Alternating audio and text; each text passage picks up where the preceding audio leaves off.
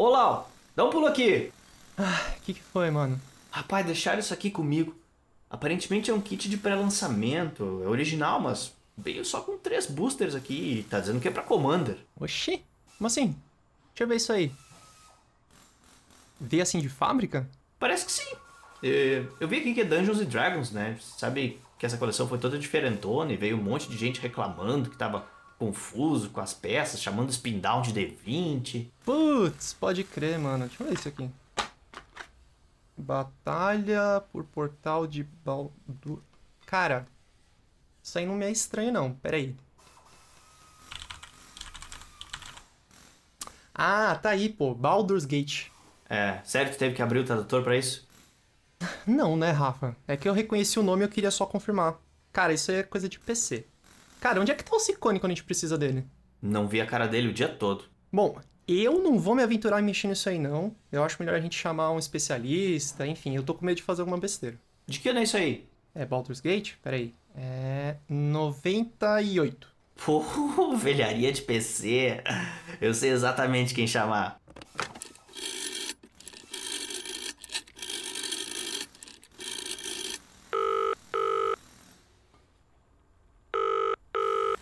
Alô? Alô? Tio Vini? É nós? Quem é? Pô, meu querido. Aqui é o Rafa, do Autopeças Mirrodin. Tô aqui com o Felilau. Rafa? Isso, da 11ª Guilda. Fala, tio Vini! Pode crer, pode crer, pode crer. Sabia que tava conhecendo, do podcast, né? Isso! Tio, a gente precisa da tua ajuda. Chegou um kit de pré-lançamento todo estranho aqui e a gente não faz ideia do que fazer com ele. É, Baldur's Gate. Você manja como funciona essa bagaça, não manja? Manda pra nós aí que a gente resolve.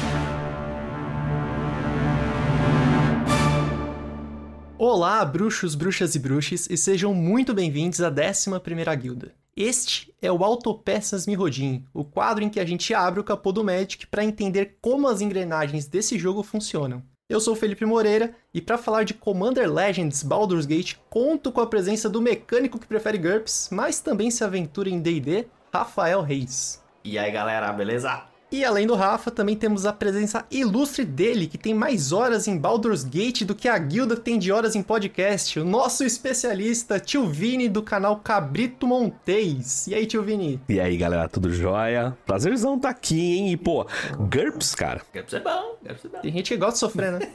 é meio masoquista, né? Vou rolar aqui pra ver se eu mato alguém com uma agulha, né? Uma bola de papel. Tio Vini, muito obrigado por topar participar aí desse bate-papo com a gente. Eu acho difícil que alguém que ouça o nosso podcast não te conheça, mas caso essa pessoa não te conheça, se apresenta aí pra galera, por favor. Bem, eu sou Tio Vini, eu faço produção de conteúdo em Magic, vai fazer sete anos em setembro. Atualmente a gente tá fazendo coisa no YouTube e na Twitch, né? Da, ah, eu, eu falo que eu gosto mais de falar de Magic do que de jogar Magic. Ah, com a Wizards lançando uma coleção em cima da outra, acaba que a gente fala muito de Magic, né? E ver cartinha, ficar imaginando o que cartinha pode fazer tal, pra mim é a parte mais legal de Magic. Então, tô, tamo no lugar certo aqui, cara. Pô, fechou. Sensacional. Inclusive, aproveitei que a gente vai falar de Baldur's Gate, você lançou um vídeo recentemente de lore. Eu sei porque eu usei ele como base de estudo aí pra eu saber um pouquinho pra não chegar passando vergonha, tá? Sim, ele tá, tá no canal ali, quiser deixar o card em algum lugar aí e tal. Esse foi um vídeo. Eu, eu- por incrível que pareça, eu sou uma pessoa, quem já me vê em live e tal, eu, eu gaguejo muito, eu esqueço coisa, e enfim, né? Eu fico. "Ah, é, ah, ah."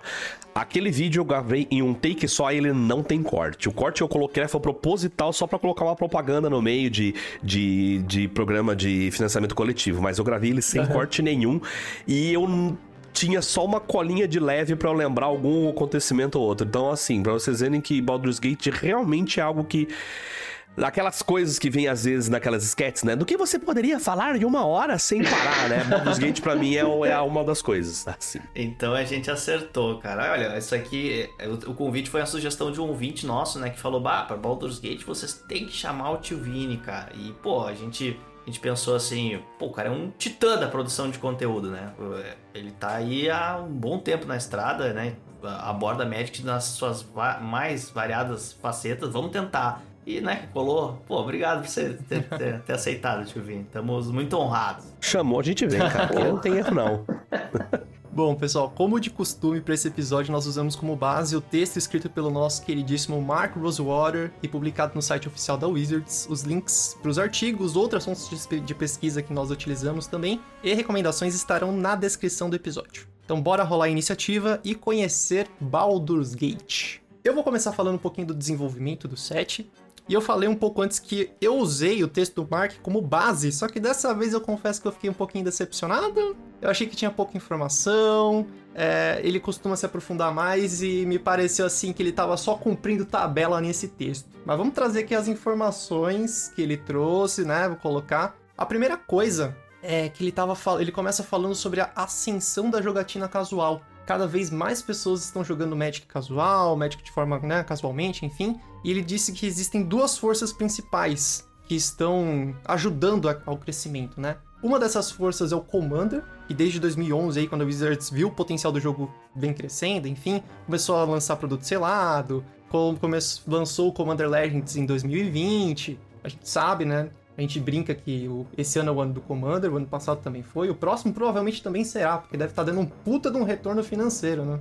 Essa é uma das forças. E a outra força é a força das novas IPs, as propriedades intelectuais no Magic. Ou seja, coisinhas de fora do nosso universo estão entrando no universo de Magic. A primeira tentativa, né, oficial, assim, oficial não, mas a de verdade foi com Forgotten Realms. Inclusive nós fizemos um autopeças Mirrodin sobre a coleção, é o 37. Escutem aí, vale a pena. Mas nós já vimos também o quê? Walking Dead, Street Fighter, que mais que tem? Warhammer. Warhammer, enfim, foram essas duas forças que estavam ali, né? E aí o Mark brincou que em algum momento surgiu aquela ideia pasta de amendoim com geleia, mas eu acho isso muito americano. Então vai ser queijo com goiabada, que são duas coisas que, que funcionam muito bem e ninguém cola. E aí alguém fala, pô, e se a gente colocasse junto? E aí, putz, é verdade, cara. A gente tem um set de Commander Legends que a gente quer lançar, que é casual. A gente tem Forgotten Realms, enfim, né, essas IPs, a gente tem D&D, que deu super certo com o público casual. Por que não? Vamos lá. Só que assim, não é fácil, né? Os caras foram conversar com o pessoal que cuida de D&D. Então eles foram lá e foram pedir autorização pros donos. Falou, gente, aqui é tudo Wizards e tal, mas... Pera lá, né? A gente pode usar de novo? O que, que vocês acham? E a equipe de D&D foi quem sugeriu que fosse feita... A, a coleção fosse baseada em Baldur's Gate. É, teve um motivo bem claro pra isso, porque agora tá tendo uma campanha muito grande, né? Todo o a versão nova que tá saindo, né, de de D&D, tá em cima de uma campanha de Avernus que é toda mocada ali em Baldur's Gate, né? Então teve um motivo comercial em cima disso. Inclusive, o Baldur's Gate 3 tá saindo exatamente com essa história. Então, é, o Baldur's Gate 3 inclusive era pra sair agora em julho. Então, na Uhum. real, essa coleção seria uma propaganda pra Baldur's Gate 3, só que eles aprenderam com Cyberpunk, que jogo ruim, né? Tem grandes chances de ser muito ruim, né, cara? Dá ruim pra caramba se você lança rápido. Então, eles deixaram pro ano que vem, porque o jogo é muito complexo. Mas a, a- a agenda, tecnicamente, era pra bater dessa forma, né? Na coleção de Baldur's Gate, fazendo propaganda pra Baldur's Gate 3 Ah, do, do PC. Agora eu entendi tudo. Agora eu entendi. Quem diria que eles se importam Nossa, com mas eu sou é muito mesmo? ingênuo, cara. Eu achei, não, deve ser porque é um cenário legal. Que isso, imagina. Tá tudo ali. Eles casaram as três coisas, né? O digital deles, junto com os livros, que agora estão todos em cima dessa campanha. Então, eles começaram a trocar público, né? E eles viram que é, assim, é isso que vira, né? Tipo, os dois produtos são deles. É, é, o Gabe, inclusive, né? O Rafa já teve aqui, o Rafa Sais, ele fez uma entrevista com o Rafa, né? O Gabe, ele já ele comentou que por muito tempo ele não entendia porque a, a empresa, dona de duas forças, não conversava. A temática é relativamente a mesma, daria pra facilmente colocar as coisas ali, né? É esse medieval meio fantástico aí e tal. Ele não entendia. E finalmente, quando eles conseguiram quebrar essa casca, agora ficou muito mais fácil. Ele falou assim: vocês vão ver muito mais coleções de de DD e Magic, assim, conversando. Ele- Eles comentaram, a gente falou um pouquinho sobre isso no, no Autopeças de Forgotten Realms, que eles tinham medo, né? O argumento era esse, a gente tinha medo de acabar confundindo as pessoas, porque por muito tempo foi aquela coisa, né? Ah, eu jogo Magic, o que é Magic? Ah, é tipo RPG, o que é D&D? Ah, então os públicos se misturavam e aqui no Brasil, né, a gente, o Ivan comentou no episódio que a gente gravou que tinha até uma rixa, uma rinha assim, pô, jogador de RPG é jogador de RPG, jogador de Magic é jogador de Magic. Hoje em dia, com a ascensão aí dessa, dessa cultura mais geek, enfim, todo mundo joga tudo, todo mundo brinca de tudo, ainda bem, né? É, é, é, você sabe que vocês se ferraram porque vocês chamaram eu que falo bastante, né, cara? Eu não sei quanto Não, tempo tem. É podcast, tio, é pra Pauta, isso que a tá? gente chamou. É podcast. Porque assim, eu- aí eu vou, eu vou contar uma história da época, né, cara? Vocês sabem que é, a, a TSR, que é a antiga a- a dona né, da, de D&D, antes dela ser comprada pela Wizards, ela já teve um card game que era o Spellfire. O pessoal da antiga vai lembrar, né? Sim. Ah, eu Que lembro, eu lembro. realmente o card game de D&D. E você sabe que ela usou exatamente essa linha aí. Ela falou assim: peraí, os caras estão com o card game tendo que inventar um mundo novo. A gente já tem um mundo novo. Por que a gente não faz um card game já do nosso mundo? Soltou o Spellfire, ele teve vários defeitos. Eu tenho um vídeo sobre isso também, se vocês quiserem depois aí colocar pra galera, se a galera quiser assistir. O, o card game tem uma história maravilhosa que quando ele chegou no auge, a TSR tava falindo. ele segurou a TSR por, assim, por um tempo, ele, ele, ele tancou o lançamento de uma coleção chamada Birthright, que foi um tijolo de ruim. Ele tancou o prejuízo de Birthright. Na hora que ele. Ele sempre ficou naquela assim, pô, eu preciso provar que eu sou bom. Preciso provar que eu sou bom. Preciso provar. Na hora que ele conseguiu provar que ele, que ele era bom, a TSR não tinha mais grana pra injetar. e aí foi a hora que a Wizards comprou a TSR. E aí ela olhou os card games que tinham por aí, das coisas que ela comprou, e falou assim: não, eu não quero concorrente pra Magic, não. Matou um por um. Aí morreu o Netrunner, morreu o Spellfire, morreu. Eu não lembro. Mo- Morreu os quatro card games eram, que eram, tá- eram bem legais, assim. A Wizards falou: não, a gente não quer concorrente pra Magic, não, deixa quieto essa história. E ficou por aí, cara. Mas era um jogo Que bem louco, legal, assim. cara. E ele era bonito, né? Eu lembro que ele era muito bonito. Eu nunca vi, cara. Ele usava as artes eu D&D. É, aquelas artes lindas das capas dos livros de D&D, né? Exato, mas isso era um problema pra ele, porque ele pegava arte reciclada. Então, tipo, aquelas artes que tinha, Ah, os é. caras tavam- recortavam um pedaço e colocava na carta. Então, por muito tempo, a galera olhava meio torto e falava, ah, mas não tem arte original. Por quê? Porque não tinha verba pra fazer arte original. Os caras falavam, você quer fazer o card game? Beleza, faz, faz com o que já tem. Vocês podem usar as nossas artes aí. Então, os caras usavam umas artes meio recicladas. Então, quando ele conseguiu é, ficar bom, aí não deu. Tanto que teve umas épocas que não tinha arte, eles fizeram um negócio com, com, com foto, que ficou horroroso. Enfim, eu tô, tô saindo das pautas aqui. Bom, mas vamos voltar. Então eles tinham três itens pra ticar no checklist deles ali, que era essa coleção precisa ser Commander, Commander Legends especificamente, precisa ser D&D e precisa ser Baldur's Gate. Então aqui eu vou entrar em cada um desses aspectos e falar quais características eram necessárias, né, Pra cumprir todos esses requisitos. Um set de Commander Legends precisa ser draftável, ou seja, precisa Uhum. ser possível fazer draft. E o que significa isso, né? O que, o que vai acarretar disso? Precisa ter muita criatura lendária. E aí eu já vou pedir uma, uma consultoria do, do tio Vini. Tio Vini, Baldur's Gate, com toda a história que tem, é um bom lugar pra você arrumar a criatura lendária, né? Personagens incríveis, com feitos memoráveis. Se você considerar é, os jogos, eu não vou nem pegar lore,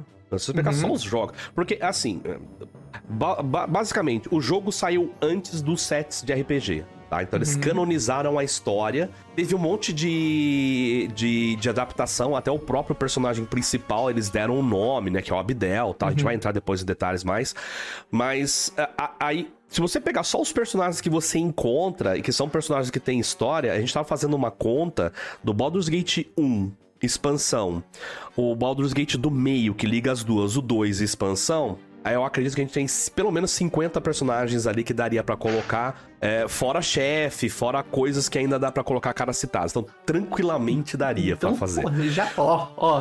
já- Fora que daí, se você pegar no RPG, porque Baldur's Gate, ela é uma cidade que já existe, o jogo ocorreu nela, né? Virou canônico, mas ali. Aí você tem mais um monte de coisa, um monte de bicho, daria tranquilamente. Eu, acho, eu acredito que se você pegar qualquer cidade maior de Faerun, ou se pegar dos outros mundos fantásticos, de Greyhawk, tá assim, de que, que a Wizard é dona de tudo, cara, tranquilo daria pra fazer qualquer set de Commander em cima delas. Tranquilo. Perfeito, perfeito. Outro ponto também que eles precisavam era ter uma quantidade grande de cartas. Que, é, eles estavam muito, eles ficavam muito preocupados que no draft você fosse topar várias vezes com a mesma carta, que é o que acontece em, né, em sets comuns, né? Aquela comum ali que já rodou umas três vezes na sua mão, umas quatro cópias diferentes. Aí você fala, putz, não aguento mais. É, a gente vai é, entrar em detalhes, né? Embora esse draft de Commander deixe você colocar mais de uma cópia da carta para montar o seu deck de draft, eles queriam evitar que isso acontecesse para dar né, aquela sensação mais de Commander mesmo, enfim. Uhum. Outro ponto é que eles precisavam ter mecânicas que fossem compatíveis com o jogo multiplayer.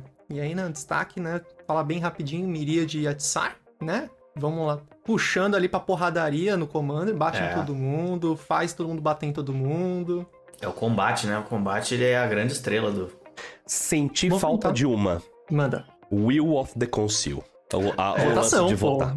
Eu É. senti falta porque tem uma, uma, uma parte burocrática ali de Baldur's Gate, né?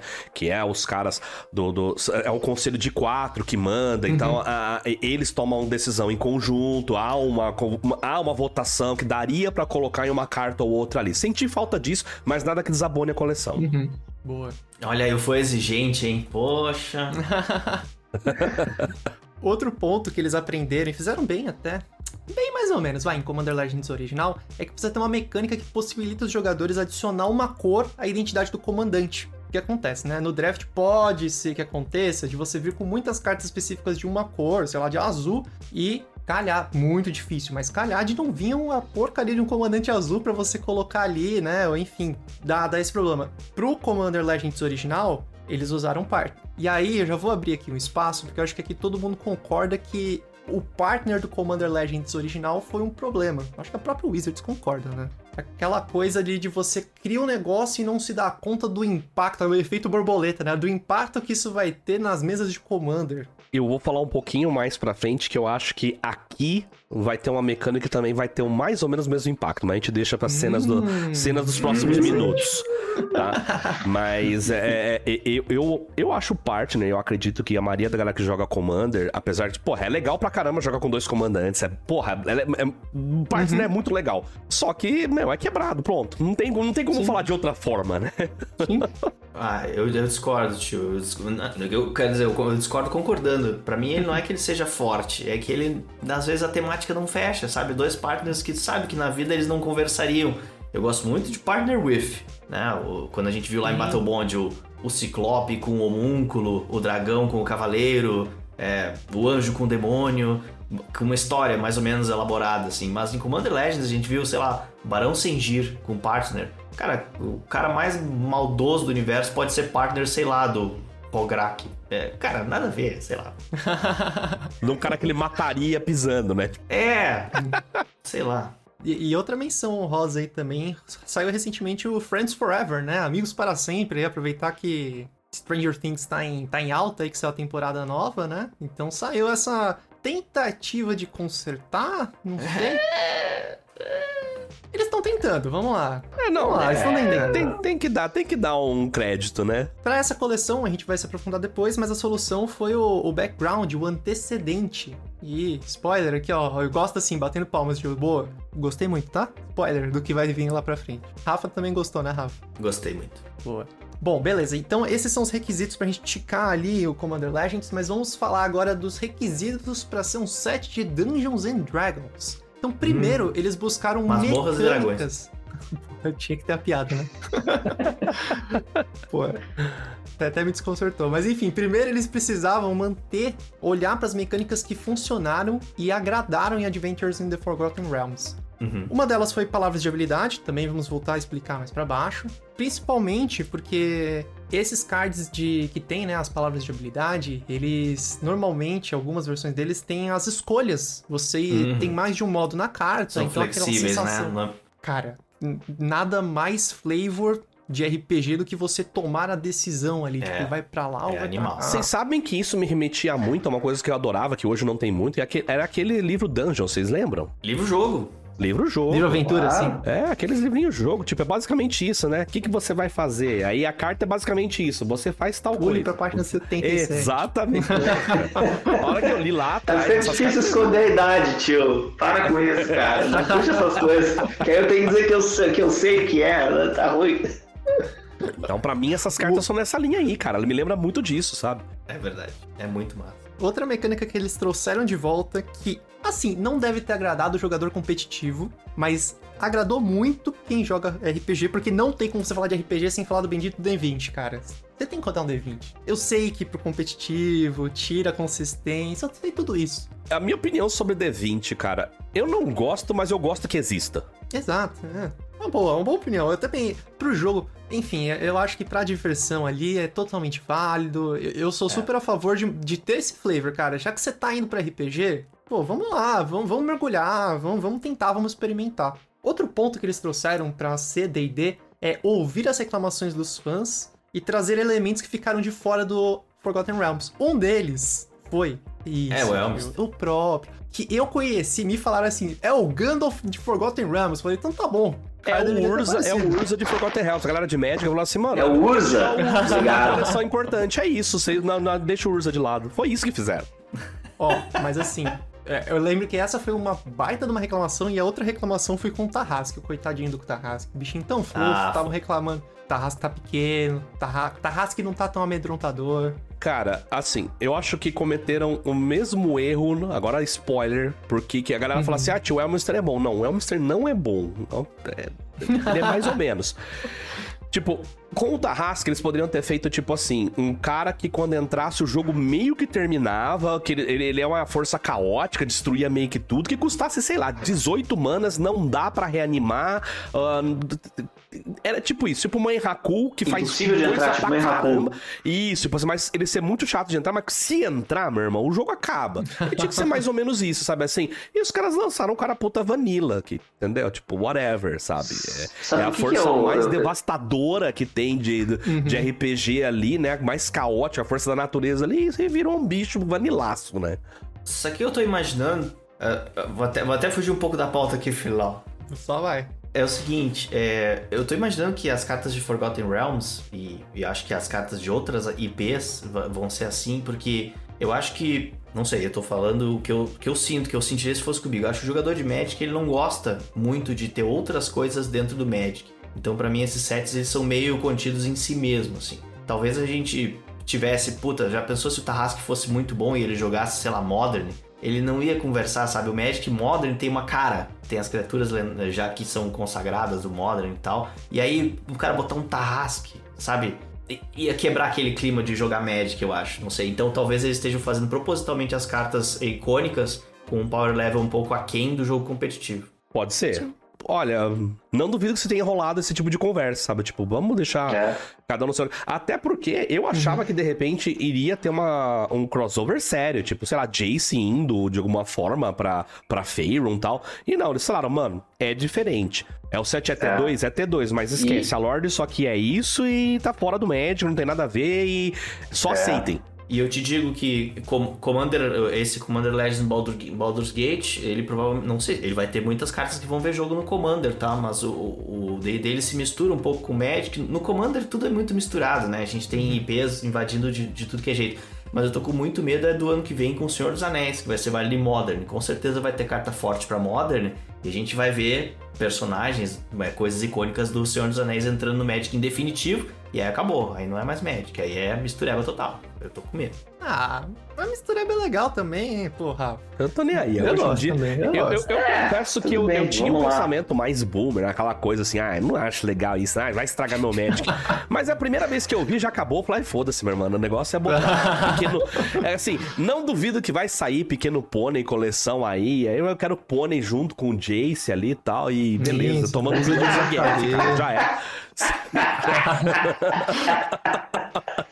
Mas vamos lá, esse é pra outro, outro episódio também. Pra outro episódio também. Vamos avançar a pauta aqui. Ó, vou pro último ponto aqui que eles precisavam ticar de. Pra ser um set de Dungeons and Dragons, né, eles falaram assim: vamos olhar então pras mecânicas que já existem no Magic e que caberiam em DD. Eles olharam pra duas: Aventura de Trono de Eldraine, que apareceu no set básico aí do Baldur's Gate, e Party de Zendikar Rising, que eles não colocaram no set base, mas colocaram ali no Commander Precon, né? Que saiu da, da coleção aí de Uhum. Baldur's Gate. Eles deram uma justificativa que não funciona muito bem, porque D&D tem 12 classes, Party só trabalha com 4, fica meio estranho. Enfim, papinho, porque no fim eles fizeram um deck só com essa temática.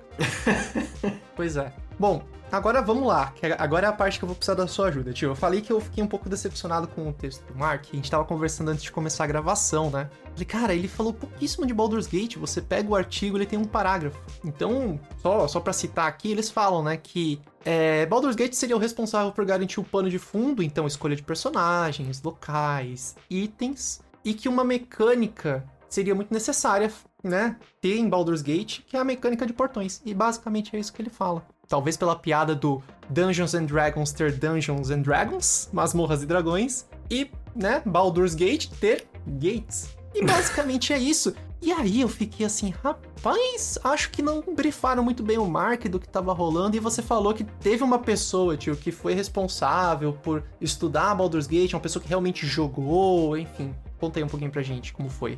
É a Justice Guedes, que ela é uma world building e ela foi a responsável por esse world building aí de Baldur's Gate.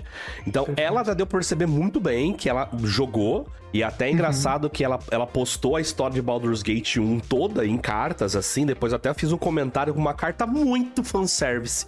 Mas muito fanservice, que tipo, só quem jogou o jogo.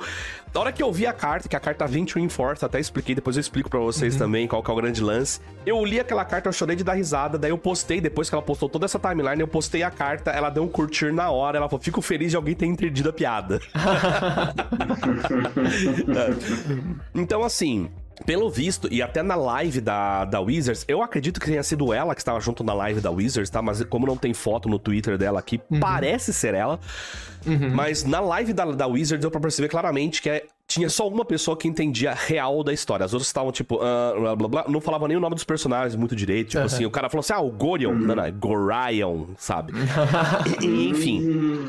Mas foi, deu pra perceber pelas cartas que foi um trabalho muito bem feito. Todos os personagens que saíram, que estão nos jogos, tirando um ou outro, eles tiveram muito a ver com as suas habilidades, o que que eles fizeram na história, sabe? Assim, um que eu achei incrível que ele saiu no no Commander, acho que do, do dragão, do Fearcrag, que é um personagem do jogo, que é o Bailoth, que ele é o dono de uma arena e o que ele faz é justamente botar a galera pra ficar brigando.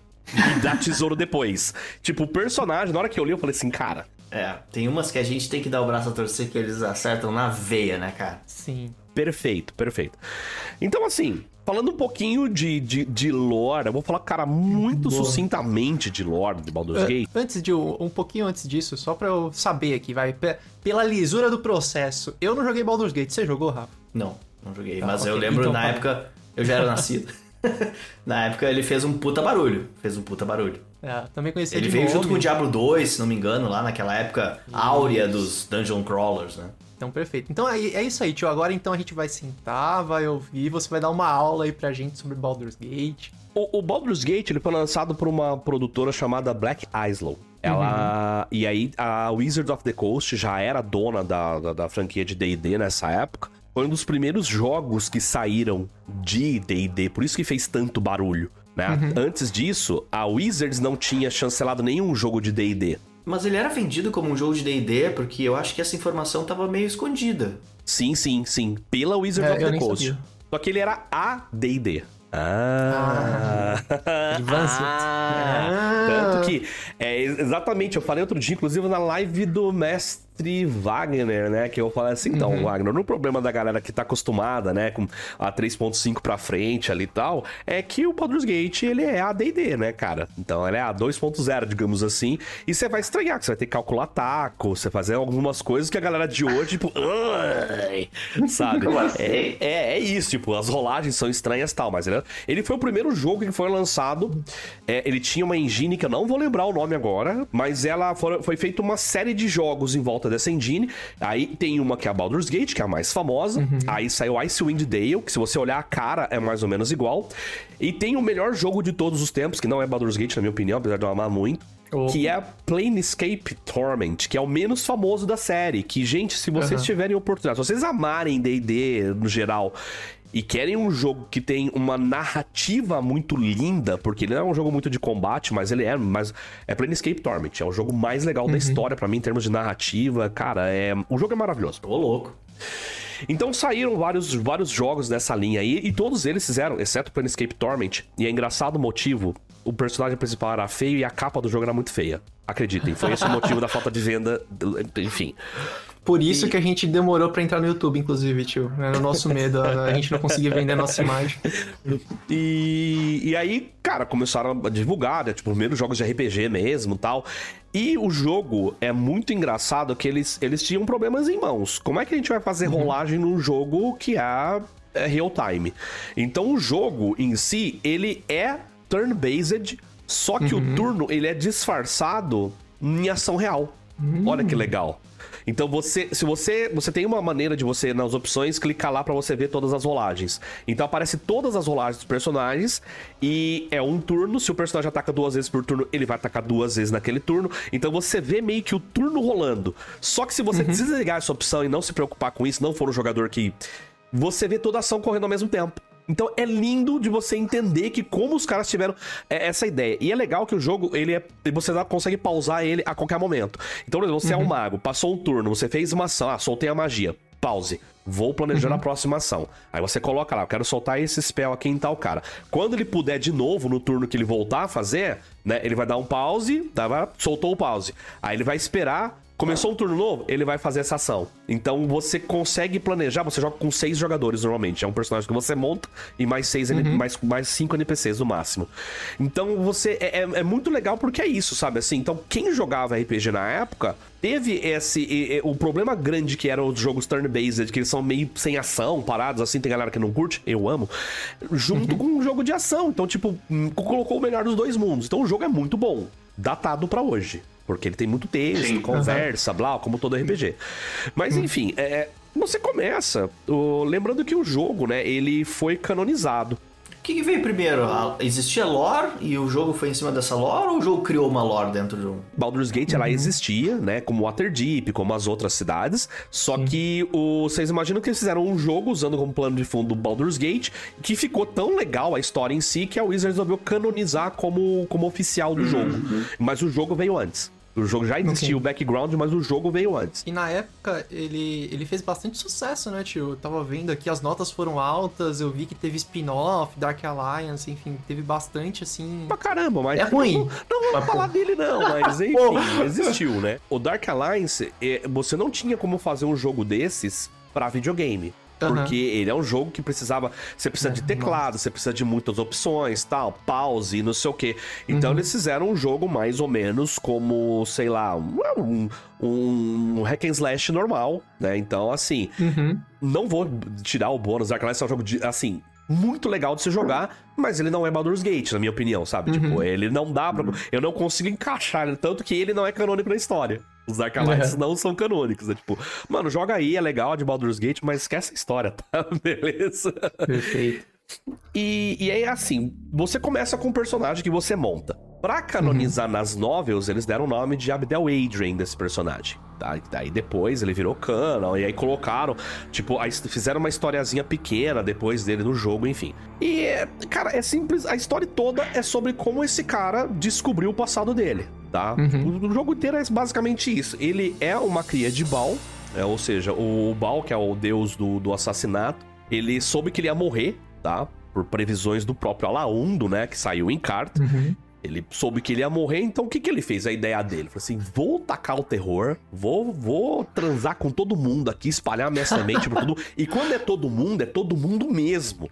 Sabe? Tipo, ele fez cria em dragão, ele fez cria em chinchila, não tô zoando, em chinchila. Louco. Em humano, elfo, é, cara, ele tem filho de, de, de Baal em tudo que é raça que você imaginar. Ligou o Tinder ali, foi jogando pra direita, tudo que vinha. Pá, pá, pá. Mandou ver. Ok. Porque a grande ideia dele era o seguinte: falou assim, se eu morrer, eu vou deixar minha semente por aí. Uhum. E depois, com o tempo, a profecia do Alaundo tá lá, eu vou. Com o tempo, os caras vão se matando, vai sobrar um só e eu consigo, né? Ressuscitar pro panteão com eles. Você, filho, filho de Baal lá, né, cara, tava lá sem saber disso. Você tava sendo Uhum. criado pelo, pelo Gorion, que é um, um Harper, tá sendo criado em Candlekeep, que é uma, uma, uma biblioteca. E do nada o, o Gorion fala assim: pô, a gente tem que sair daqui porque vai, vai ficar feio o negócio. E aí isso remete ao passado, que na verdade o Gorion achou duas crianças de, de Baal para serem sacrificadas, três. Ele achou três crianças e ele conseguiu salvar duas delas, a Imoen e você. A Imoen tem em carta também. E ele fugiu com vocês dois e deixou a, a terceira lá achando que ela tava morta. Mas ela não tava morta, que era o Sarevok, que é o último chefe. Basicamente, o Sarevok, ele descobriu essa origem dele e ele falou assim: Mano, vou começar a matar esses caras porque eu sou o filho de Baal mais forte e eu vou ser o cara que vou encarnar o Baal. Então ele começou a sair matando a galera. Então toda a narrativa é sobre em algum momento alguém matando os outros filhos de Baal. Tem os mais fraquinhos, os mais fortes, os que. os que cons- conseguem é, é, fazer os poderes de Baal começarem a manifestar, né, em si. O Abdel é um deles. E outros que são só os caras bosta, sabe? Tipo, puta, mano, o que eu tô fazendo aqui? Eu sou uma O filho da cara. chinchila, coitado. É, É. tipo, porra, eu não sou nada, entendeu? Mas mesmo assim, uma galera matando. Então o Sarvok começou a matar a galera, tem toda uma trama política que daí você consegue chegar em Baldur's Gate, né? Então, quando você acaba. Você acaba de sair de Candlekeep ali, né? Sai você e o Gorion, aí o Sarevok mata o Gorion, você não sabe quem é o Sarevok. Você foge, aí depois você volta, você encontra a Ima, e depois você vai. O, Sarevo, o, o Gorion, que é o seu tutor, fala: encontra a Jahira, que tem em carta.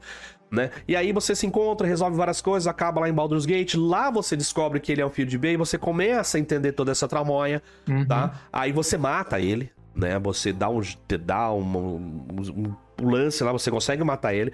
Só que aí, essa lenda dos filhos de Baal, ela é bem difundida no rolê ali. Então a galera tem medo dos filhos de Baal. Porque, cara, são filhos do deus do assassinato. O que, que os deuses filhos do assassinato faz? Assassinam. Por melhor que você seja, você tem aquela centelha de, de pessoa má. E a galera sabia, tio, que existia essa profecia de que um restaria. Já, já, já. Por quê? Porque o Alaundo, ele é, o Alaundo, ele é um, ele é um, um vidente. Então, e Aham. todas as profecias, ele é muito respeitado. Inclusive, o Wizards of the Coast, parabéns, porque uma grande dificuldade de quem joga RPG é ter imagens de personagens icônicos. E isso aconteceu, por exemplo, na Plena Forgotten Realms, que não tinha imagem decente de Tiamat, cara. A gente não tinha uma imagem boa de Tiamat e saiu uma imagem linda, maravilhosa. Alaundo, a gente não tinha nenhuma imagem. Quando saiu a imagem dele, eu falei assim: cara, o Alaundo é preto, que da hora. Negão mesmo ali, tal, não sei o que, grandão, pau. Tipo, eu imaginava ele totalmente diferente. Eu, assim, foi uma surpresa maravilhosa, sabe? O personagem é tão importante ali e tal. E, e- e, enfim. E todas as, profe- as profecias do Alaundo, elas acontecem. Então, quando o Alaundo abria a boca, a galera já ficava. Hum, negão falou aí, vai dar certo, cara. Lá, lá vem. Então ele soltou, né? Que tipo assim, ah, eu não vou lembrar certinho, tem uma frase, né? Que tipo, é, o, o, o Lord of Murder ele vai, ele vai perecer, só que no seu Aham. caminho ele vai sol, ele vai deixar uma. Tem uma tradução linda. De, de- Não é descendência, é uma descendência múltipla de 20. Não são 20 filhos, mas é. E a partir do, do confronto deles, o, o caos prevalecerá. Era essa a, a brincadeira, né? Então, tipo, a galera sacou que era meio Highlander a história. Mas agora, agora, quem entendeu a referência do Highlander vai entregar a idade também, né? O Rafa agora tá aqui assim, caramba, de novo. Todo Eu, eu tô puxando a média de idade pra baixo aqui, eu tô sentindo.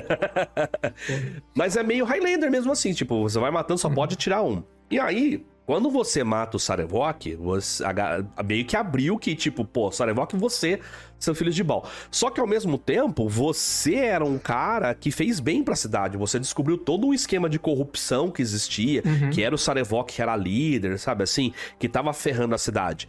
Então fica aquela coisa dúbia, tipo, porra, você é um filho de Bal, mas ao mesmo tempo, você é o herói de, de Baldur's Gate. Esse foi o título, inclusive, que o Abdel ganhou, herói de Baldur's Gate. Uhum. Só que toda coisa fica posta, posta à, à- à prova o tempo todo. E aí que vem uma genialidade da- dos jogos. Saiu o Baldur's Gate 1, que termina exatamente nessa parte, quando você mata o Sarevok. E saiu o Baldur's Gate 2, quando você tá em uma outra cidade, que é Atikatla. Eu nunca falo direito o nome da cidade, me perdoem, tá? E aí você já acorda meio que um experimento. E ficou um uma lacuna nessa, nessa, nesse meio, ficou uma lacuna.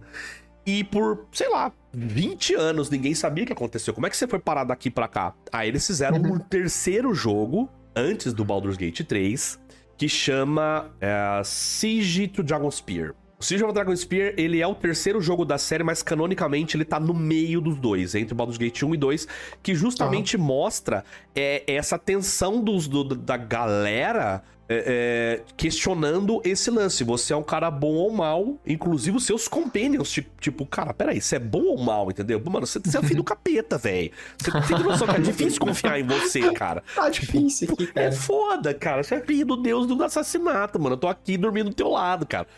Então aí, nessa. Eles fizeram, foi genial o que eles fizeram nessa parte de lore, que daí canonizou também, né? Tipo, que aparece uma. É aquele híbrido de anjo e humano, eu não vou lembrar a raça agora. Chamada Kalar. A Kalar, basicamente, ela começa a botar fogo nisso. Tipo assim, cara, vocês estão colocando imposto de herói um cara que, meu, é, você tá ligado, né? ele tem a centelha assassina no rolê. E ela começa a levar, levantar a galera, os ânimos da galera contra você. E aí chegou uma hora que, tipo, o, o- você virou conselho dos quatro. Inclusive tem uma carta conselho dos quatro. O Abdel ele virou um desses caras do conselho dos quatro. Que, tipo, falou assim, cara, a gente vai ter que pro bem da cidade, da política da cidade, a gente vai ter que calar a boca dessa mulher de alguma forma. Vamos tentar com um diálogo primeiro. Aí você tenta falar com ela lá, ah, não, você é um assassino. Pelo amor de Deus, você pode, você pode até ter intenção boa, mas uma hora vai sair tudo de dentro de você, você vai matar todo mundo. A gente tem que deixar você pra baixo. Aí a galera começa, tipo, é, então, ela não tá errada, né, cara? Porra, ela é um anjinho, né, meu, porra. E a Kaylor foi uma das personagens que eu falei assim, cara, ela é puta importante no desenvolvimento do seu personagem, ela não saiu em carta, saiu muita carta que teoricamente não tem nada a ver. E a Kaylor, que ela que fez, no final das contas, é. é, eu vou, vou resumir a história, que senão a gente vai ficar uma semana aqui. A, a, a Kaylor, ela tava sendo manipulada por um dos demônios que queria sair de Avernus, que tem toda a treta agora de Baldur's Gate, ela tava sendo manipulada, ela teve, é, ela quando ela era criança, ela leu um livro proibido e foi parar como escrava desse demônio, aí um tio dela deu a alma dele em troca da liberdade da Kaylor, e o capeta lá, eu não vou lembrar o nome do demonião agora, ele virou e falou assim, ó, tá beleza, só que é o seguinte, eu eventualmente vou precisar de um sangue de um filho de Bale, e você vai ser quem vai ir atrás desse sangue, tá? Pra eu libertar o seu tio 100% de vez. É, então, quando você me trouxer esse sangue, eu liberto teu tio. Então, quando ela cresceu e ela viu o lance da treta do Sarevok que abriu que tinha um filho de Baal ali, né? Ela falou: Porra, tá aí minha oportunidade. Vou tirar o cara, vou ficar forçando a barra até ele entrar em combate comigo. Eu mato ele, pego o sangue e liberto meu tio. Só que ela percebeu que ela tava sendo manipulada, que na verdade ela ia se ferrar junto. Então, no fim das contas, desse segundo jogo aí da, da, da, da- história, ela acaba vendo que ela tava fazendo uma bobagem e beleza. E o que acontece? Só que no final da história, o filho do, do, do Duque, não vou lembrar, é a Ski, a filha do, do, do Duque Silver Shield. Lembrei. Ela foi assassinada. E a única pessoa que tava perto ali era você. Então, no canon, não foi você que assassinou. Mas na história, você pode ser você que assassinou. E aí o que acontece? Acontece que, tipo, todo mundo começou a falar, mano, o cara assassinou ela. E o Duke Silvershield, ele sabia que não era você. Só que politicamente, ele não podia te manter ali. Não podia. Se ele mantivesse você ali, ia explodir a coisa. Já não tava bem. Por que aconteceu? Apesar da Anja, da Kaylor, ela ter ido com você, fechado a brecha do, do, de Avernus que apareceu ali, ela desapareceu. E ela tinha um monte de seguidor. Então, ela sumiu. O que aconteceu? Entendeu? Você matou ela. Na, na, na, na ideia Principal da beneficiado, é, né? no, no popular ali, você matou. Então tava meio tenso aí no clima em Baldur's Gate, né? Então aí o cara falou assim, mano, vamos fazer o seguinte, cara. Eu não vou prender você nada, mas some daqui. Só, só desaparece, beleza? tipo, Só dá um peão aí, velho. é, só vai embora, cara. Ele tá- você tava preso, tá? Ele falou assim: ó, mano, vou fingir aqui que quebrou, você fugiu, e enfim, some, só some. E a hora que você some. E quando você some, você sofre, você sofre uma emboscada, que é a hora que começa o Baldur's Gate 2. Baldur's Gate 2 começa com você preso, tá? Começa com Uhum. você preso, sofrendo vários testes e tal, por alguém chamado John Irenicus. Ele saiu em carta, ele saiu em comum, que você fica, ai, mano, você jura, cara? Eu- Você tá falando isso aqui, mas eu tô olhando. A carta do Abdel e a carta do Sarevok são incomuns também. São. Você tá entendendo? A, tipo, a, a- a- quando eu comecei a ver saindo essas cartas importantes, eu falei, mas caramba, cara, a Kaelar não saiu. O Abdel, que é o tipo, cara, o Baldur's Gate é sobre a saga dele. E ele saiu como incomum, uma carta que não chamou atenção. John Irenicus, ele é o último chefe do Baldur's Gate 2. E aí a gente vai chegar na Melissan, que é a, tipo, a Ultimate ali. Ela nem saiu carta. Então, ai, ai, ok. eu- Alguns é um- pontos decepcionaram. É um set de Magic, eu não posso reclamar, Uhum. entendeu? Eles pegaram os personagens mais ali. Mas ao mesmo tempo, teve algumas cartas que, cara, mal importam. Tipo a Safana, que tem carta aí. Meu, ela é um personagem do Baldur's Gate 1 que você encontra, que é uma assassina. Ela entra no teu grupo um pouquinho, ela te trai ali, beleza, valeu, falou, sabe? Ela tem carta. Aí você pega, tipo, o. o, o- Como é que é o nome do gnomo mesmo lá, inventor? Cara, ele é um cara que vai, anda com você um pouco ali, Entendeu? Tipo, tanto faz, sabe? Então tem uns personagens, você fica, meu, saiu duas cartas do Volo, já tinha saído uma carta do Volo, pra que ter outra carta do Volo, entendeu? Tipo, Uhum. é, tem umas coisas que eu achei meio ruim, mas assim, nada que Uhum. desabone a coleção. É, teria sido mais fanservice, tivesse saído, mas enfim. E aí na coleção, no 2, a, a, a história ela é, ela é bastante simples. Bastante simples mesmo. Uhum. É, lá em, em Atikatla, essa cidade, não pode usar magia. Você acorda nessa dungeon, acontece uma guerra ali, tem... é, é, essa cidade é uma cidade, é, tipo assim, onde tudo é relativamente não crime. Ok. É, Tipo, se você fizer direitinho, ninguém vai te condenar por ter cortado a cabeça de alguém ali, sabe? Nessa cidade, magia é proibido, vírgula. A não ser que você tenha uma autorização dos magos ali, você tem que pagar uma grana, você pode soltar magia na cidade. A não ser que seja pra arrancar a cabeça de alguém, enfim. tipo assim, é a cidade que tem muito contrabando, tem muita é, é, guilda de, de ladrões, muita coisa que acontece ali, sabe? E você tava numa dungeon embaixo dessa cidade. A hora que você sai, botar lá o John Irenicus enfrentando uma guilda de ladrões ali e tal. Ele tá soltando magia e tal, né? Aí você sai, ah, você tá junto com a sua irmã, que é a Imoen, né? E ela é uma maga, apesar de ser representada 100% como, como ladra ali no, no, no, no- no set, ela é uma maga também. Então ela começa a soltar magia, ela tal ali pra enfrentar o cara, que afinal era o cara que te prendeu. Nisso aparece os Cowled Wizards, que são esses caras que cuidam desse, desse lance de não poder soltar magia. E aí o que, que ele faz, os Cowled Wizards? É, o Irenicus é muito poderoso, ele tenta matar um ou outro, outro mas vai aparecendo o Cowled Wizard pra caramba. Eles prendem quem tá soltando magia. Irenicus e a Imoen. Então todo o Baldur's Gate 2 é sobre você conseguir resgatar, saber onde tá a Imoen e resgatá-la. Ela tá no Spellhold, que é uma fortaleza onde eles prendem esses magos, e fica numa ilha. pra você chegar lá, você tem que juntar 15 mil moedas de ouro. E aí você tem que ficar fazendo quests e várias coisas, porque isso é uma- um montante insano de dinheiro, sabe? Tipo, insano. Você tem que juntar essas, essas moedas aí pra pagar pra um mercenário chamado Simon Hayden, que ele vai te levar até lá. Aí você chega lá, você vê que plot, na verdade, é o Spellhold, o Irênico se deixou ser preso, chegou lá, ele dominou tudo, matou os magos que restavam. Por quê? Porque ele queria continuar fazendo experiências com a Imoen, que também é uma filha de Baal. É filha de pau. Entendeu? Então ele fez toda essa treta pra ele ficar meio em paz. E ele sabia que você iria pra lá. Então, meio que armadilha. Você vai lá, chega lá, você enfrenta ele. Aí lá você, é, é, pela primeira vez, você sucumbe ao, ao sangue de Baal. E é você virar o Slayer, que é uma forma bestial. E aí que ele assusta com você. Ele fala: opa, até ali você era a cobaia dele. A hora que você vira o Slayer, ele fala: pô, pera aí, não dá pra brincar mais não. E, e o Slayer ele é engraçado que ele é o seguinte: quando você vira o Slayer, o que você tem que fazer? Tirar todos os outros personagens de perto dele, porque ele ataca todo mundo, você não controla mais ele. Ele é super forte, blá, né? Resistência à magia pra caramba, só que você não controla ele. Tipo, seu personagem vira um NPC ali que ataca qualquer coisa que está perto de você por uns 30 segundos. Fantástico. Eu tô imaginando isso em carta. Eu tô pensando nele transformando e você rola um dado pra decidir quem você vai atacar, porque ataca de qualquer maneira. Faltou um pouquinho disso, sabe? Tipo, a, a exploração do Slayer, que é você sucumbir ao sangue de Baal. É meio, meio que o lance de vampiro à máscara, sabe? Você sucumbir à besta.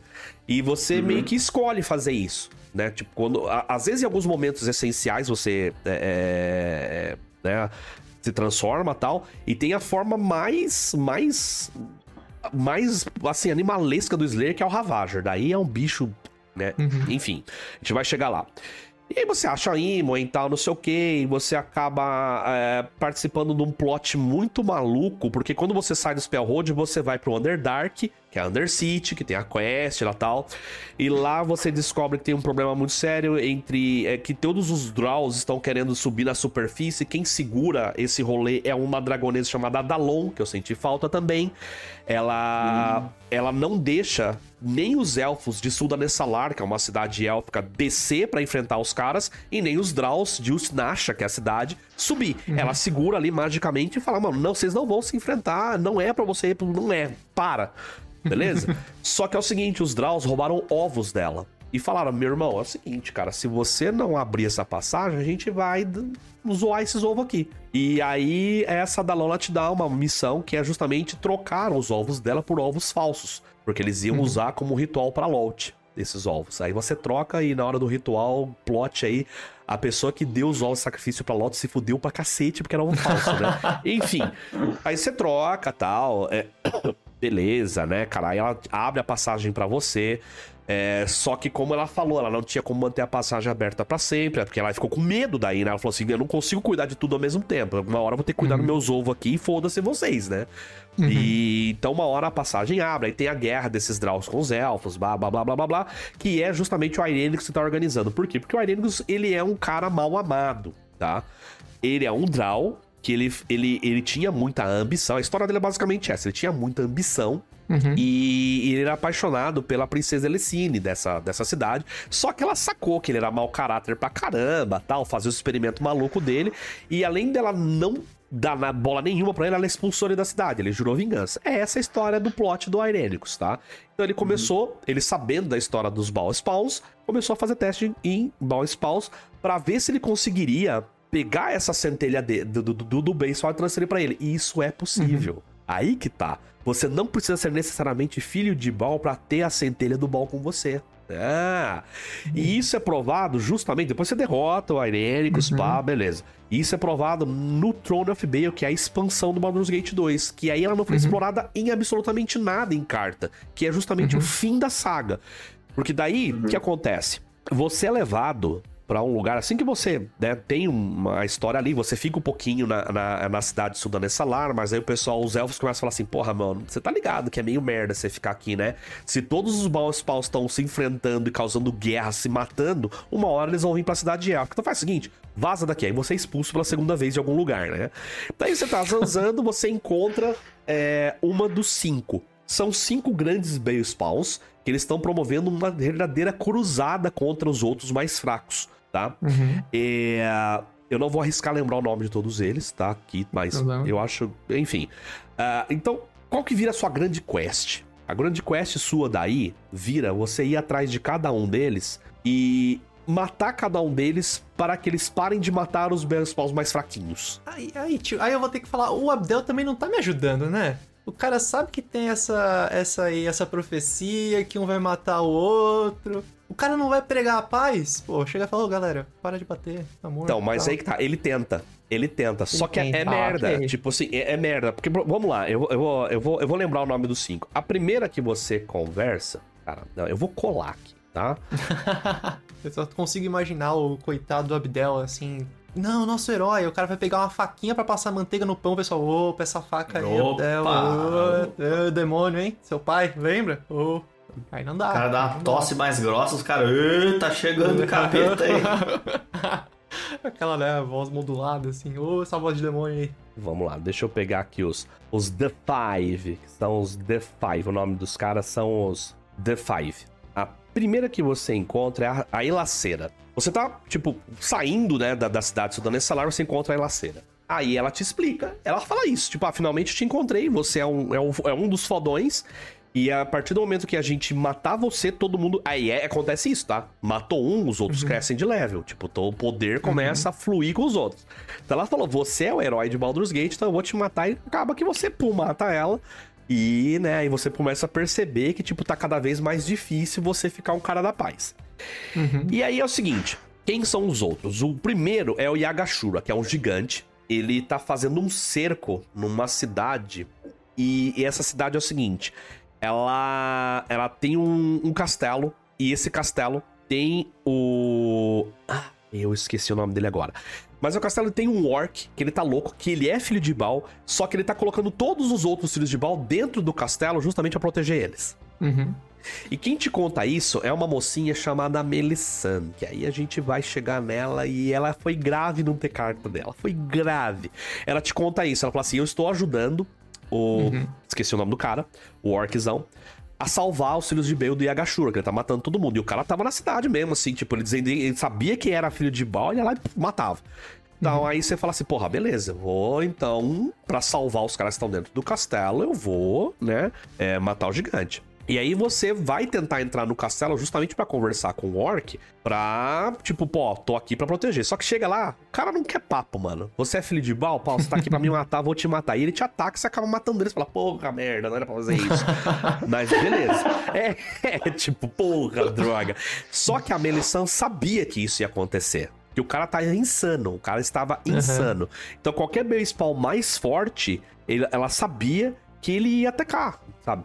Uhum. Então, beleza. Aí você. Eh, você tá. Não tem outro jeito, eu vou ter que matar o Yagashura. O problema do Yagashura é que ele, tem, ele, ele tá sobre uma, uma maldição que ele não morre, a não ser que encontre o coração dele e destrua o coração dele. Meio como uma uhum. de Lich, né? Aí você vai, encontra tal, enfrenta ele e é tipo, é, um, é uma batalha maravilhosa, porque é real um cerco na cidade. Você tem um exército junto com você, além dos seus seis personagens, tem um exército, ele tem um exército. Até você chegar nele é, cara, tipo, é uma trocação incrível. Você tem que usar tática pra cacete, é uma das partes mais legais do jogo. Beleza, uhum. matou Yagashura, legal. Aí, você tem mais alguns carinhas. Tem a Sendai, que ela é uma Draw, que ela tava naquela guerra lá assim, e você descobre que nessa guerra ela justamente tava também tramando para fazer os exércitos de Draws irem atrás de outros bens falsos, e ela tá uhum. tá evil, ela tá indo na cruzada, você vai lá mata ela, legal. O outro é o Abazigal. Abazigal é um dragão, ele é um dragão, e é difícil, você tem que ir lá no lar dele. Ele também tava também gareando a galera, você vai lá, mata ele legal. O último dos cinco é um cara chamado Baltazar, que ele é um monge. O Baltazar, ele era. Ele tinha um motivo um pouquinho diferente, mais nobre pra, uhum. Pra matar Base Spawns. Ele sabia da praga, então a ideia dele era matar todos os outros. E quando tivesse todos os outros mortos, ele se matar. para hum, acabar de vez com o rolê. Boa sabe? Então você vai conversar com ele, você quase convence ele, ele você fala, cara, a gente não precisa fazer isso tal. Ele, porra, a sua intenção é boa, só que não, tio. a sua intenção é legal, eu entendo, mas não rolou, não rolou, não vai rolar. Eu sei que uma hora a gente vai sucumbir, eu já sucumbi ao Sim. sangue, já matei gente inocente e sei que isso é merda, cara. Então é o seguinte, eu vou te matar e me matar depois se a gente for os dois últimos, beleza? você fala, não, mano, não é assim. Só que quando você mata ele, aí, aqueles estudos que o Irenicus fez, que poderia ter o sangue de Bale é, poder. É, uhum. É, tem um lugar que chama Trono de Bale, que é, é para onde a essência toda vai, que é de lá que vai fazer o Bale, o, o, o, o Bale emergir e ir pro panteão de novo. A Melissan uhum. sabia exatamente que se alguém não filho sentasse lá depois de todas as centelhas terem mortas, ela seria a, a assumir uhum. a, o meu. Então ela tava o tempo todo tramando para isso acontecer. Então, você, todos se mataram, praticamente, até onde ela sabia, tá? Uhum. Vamos deixar isso claro. Então ela achava que você era o último. E aí o que acontece? Ela te atrai pro, pro, pro trono. E ela fala pra você, ó, então você agora tem que destruir o trono. Aí você vai todo bobão lá, né, cara? É uma puta. é, é uma- é- é um- é- ele fica em um pocket plane diferente que o Bal tinha e tal. Aí você chega lá, ela tá lá, "Ah, agora eu vou te matar. E aí é. E ela é forte para um caramba. Não tem carta. é ela que fez todo o plot pra fechar o negócio e ela não tem carta. Achei um crime isso, sabe assim? Aham. Enfim. Sim. Aí no final das contas você mata ela e você tem que tomar a decisão. Isso tudo é canon, tá? Isso é tudo Tá. canon. Você tem que tomar uma decisão. Se você quer sentar no trono de Baal e deixar a essência, você vai ser a pessoa mais fodona ali, você vai ser o próprio Baal. Uhum. Ou se você destrói o trono e deixa o rolê, a, a, a profecia rolar e vamos que vamos. Uma hora, se eu virar que acontece. É, não vai ser porque eu sentei nessa porra desse trono, sabe? Você pode ser de outra forma. Aí você vai lá e destrói, tudo bem. Aí aqui termina o jogo. O jo os jogos terminam aqui. Aí, nas novels, continua. Você. Quando você termina, você volta pra Baldur's Gate, você vira um soldado normal, tipo assim, virei um cidadão normal, teoricamente todo esse sangue de Baal acabou, né? Tipo, não tem mais. Aí você vira, você vai virar um Flaming Fist, aparece carta de Flaming Fist, você vira um soldadinho normal, seus companheiros vão, vão viver a vida dele. Aí Muen, ela é filha de Baal, ela morre em algum momento, não fala nas, na- na- na- nas novels, ela morre em algum momento dessa linha aí, dessa, dessa timeline, ela volta pra Kendall Keep, que era o lugar onde você morava com Gorion, ela morre em algum momento, e você tá todo tranquilo, você vira de novo, né, um dos quatro, dos duques ali, né, de novo não, você vira um dos, um dos fodões de vez ali, tal, não sei o que, não sei o que, até que aparece um cara chamado Viekang, que também não apareceu em carta, que ele é também um filho de Baal, e ele te desafia num momento muito, muito muito nobre ali e tal, né? Vocês estão todos decidindo, né? Com a ameaça de Avernus ali e tal, Abdel. E ele vai lá e desafia o Abdel pra ver quem vai ser o último filho de Baal, porque era realmente vocês dois os últimos dois. E eles se atracam e no final das contas aparece um Ravager, porque morreu um deles e não se sabe até hoje qual que morreu. Hum. Porque só sobrou um Ravager. Da luta Aham. ali deles, tal, não sei o que, engalfinharam, caiu os dois e levantou um Ravager. Então não sabe qual dos dois que é. E aí, Baldur's Gate, aquela batalha gigante, enfrentou esse Ravager e matou o Ravager. Então termina aí a história, Baldur's Gate, a história é essa. Quando o Ravager morreu, o Baal ficou livre pra voltar pro Panteão. Hoje o Baal faz parte do Panteão. A- a- o grande lance é que todos os personagens têm alguma história legal envolvida ou não Aham. com isso, sabe assim? E meio que faltou muita coisa, sabe? Mas eu entendo que a Sim. coleção de Magic não tinha. Eu fiquei um pouco chateado com as raridades de cartas extremamente importantes, sabe? Aham. Tipo. Protagonista. Ah, vai ver, é para as pessoas verem mais elas no draft, né? De repente. É, Pode não, ser. eu, eu- eu percebi que mecanicamente assim, ah, é de uma cor, ele vai ser só, ele vai ser só incomum, é de duas cores, Uhum. porque no draft você ter um- uma, uma lendária de duas cores é muita vantagem. Então eu falei assim, É. ok, em nome do Magic eles fizeram as raridades É. serem diferentes, né? Aí Isso. tudo bem, né? Qual foi o. Qual foi a criatura lendária que tu achou mais, mais bacana, assim, que mais te evocou sensações boas de ter jogado o jogo e que talvez tu te empolgasse pra construir um Commander? Cara, Uma, só uma. assim, se for ver por. por. por lore. Por lore, eu gostei do próprio Abdel. Apesar dele não parecer, ele é bom pra caramba. E- Uhum. Ele, vai, ele vai ser quebrado.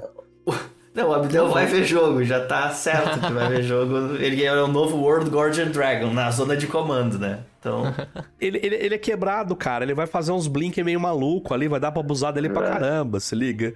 Tipo, o próprio Abdel. Mas eu comprei a Mimi Miquim, a dragonesa nova lá, que ela, ela já é mais do, do, do RPG mesmo. Eu vou fazer Uhum. em cima dela. Dragão, né, cara? Dragão é dragão, né, mano? Então, vou botar uns dragãozinhos lá. Eu não, eu não tenho como comprar os dragão mais caros, vai os dragão mais baratinho, mas eu gostei muito dela. Ela e o. O outro deus da. O. Quer ver? Deixa eu pegar os, os deuses ali. É o Bane. O. Não é o Bane, é o Meu. outro. É o Bane e o Bale, qual que foi o outro? Não, é, é o, Ba- o Bane mesmo. E, Cara, é o, o do Deus Abizan, tá? Ele, mano, também é maravilhoso. Então, deu, tem, tem- tem muita. Eu, assim, na real, é que eu comprei quase todas as lendas já. É isso. Faz um Commander por cada um. Eu montei, já eu comprei tudo já. Eu fui lá, fui lá, fui lá no patrocinador meu, virei pra lá e disse: meu cachê desse mês eu posso gastar em carta? Ele pode, beleza. Foi isso, essa foi a minha vida, se liga. Essa foi a minha vida. Ele falou: "Ah, vou até dar um desconto pra você, beleza? Beleza, eu comprei um monte de É, carta, vamos lá. é isso. É o seu set, ó. Era hora que você ia brilhar. A gente tá se deparando com isso, cara. A gente falou com o Markoves em, em Crimson Val, ele também, oh, vou deixar meu salário todo aqui. O Sais em Kamigal foi a mesma coisa e agora chegou a tua vez. É isso, entendeu? Eu comprei um monte de coisa e falei: ah, mano, é isso, cara. Se eu vou montar comando, não sei, foda-se, eu só comprei. Só comprei. Tá certo. E vamos que Boa, vamos, né? massa. Então vamos, vamos falar agora das mecânicas. Mas antes de analisar uma a uma cada uma das mecânicas, vamos falar de algo importantíssimo dessa coleção que é o draft. Essa coleção é um draft de Commander, vejam bem, olha aí. Eu não joguei o draft de Commander Legends 1. Eu acho que o Rafa também não jogou. Não. Você jogou, tio? Chegou a draftar Commander Legends 1? Eu joguei no mall. Hum, ok, ok. Então tem- temos pelo menos um- uma pessoa com experiência aqui pra, pra corrigir as nossas pataquadas, hein, Rafa? Se a gente falou alguma coisa errada. Não é verdade. Rafa, me diz aí. Vamos começar primeiro explicando o que é draft. Uma, uma versão resumida, Rafa. O que, que é um draft? Draft sentam, sentam oito pessoas numa, ao redor de uma mesa, cada um abre um pacotinho. Boa. No caso, no draft normal, cada um escolhe uma carta e passa o pacotinho pro lado. Então, Perfeito. aqueles pacotinhos rotacionam e cada um vai pegando uma carta. E é meio na sorte, né? Tu pega uma carta, aí chega um, um pacote pra ti, tu olha uma outra carta que combine com aquela e vai formulando uma estratégia ali na hora. É provavelmente a, a experiência mais legal que se possa ter em Magic é tu construir um deck na hora com umas cartas Uhum. conhecendo a coleção ali na hora, né? Acho que é a maneira. Eu acho que é como Richard Garfield queria que fosse Sim. jogado, né? Que Eu É gosto isso. bastante. Tanto do draft quanto do, do seladinho, né? Enfim. É, Agora, as diferenças. O draft de Commander é um pouquinho diferente, Rafa. O que acontece? Quando você vai abrir o seu pacotinho, primeiro que seu pacotinho não tem 15 cartas só. Seu pacotinho tem 20 cartas. Olha aí, já melhorou. Você abre e você pega duas cartas, e não uma só. Você pega duas cartas e passa pra direita. Você também tem uma, uma diferença que você é orientado a construir um, car- um deck de, no mínimo, 60 cartas, enquanto que no draft normal você constrói um de 40. Uhum. E aí fica aqui a dica, se você tá ouvindo esse episódio antes de jogar o draft, é, fica aí a dica de você fazer o balanceamento de 25 terrenos para 35 mágicas, 24, 36. Então, pra funcionar bem, rodar bem, pra não dar aquela zicada costumeira. Embora seja de Commander, é, pro draft você pode ter mais de uma cópia de uma carta entre as suas 60 cartas. Que eu achei, achei interessante. É, exatamente porque assim. Isso é meio falar. regra de, de, de draft, né? Você, por exemplo, não, Uhum. fica, É. não precisa um limite de quatro cartas, né? Num draft tradicional, você pode ser, se você conseguiu draftar oito,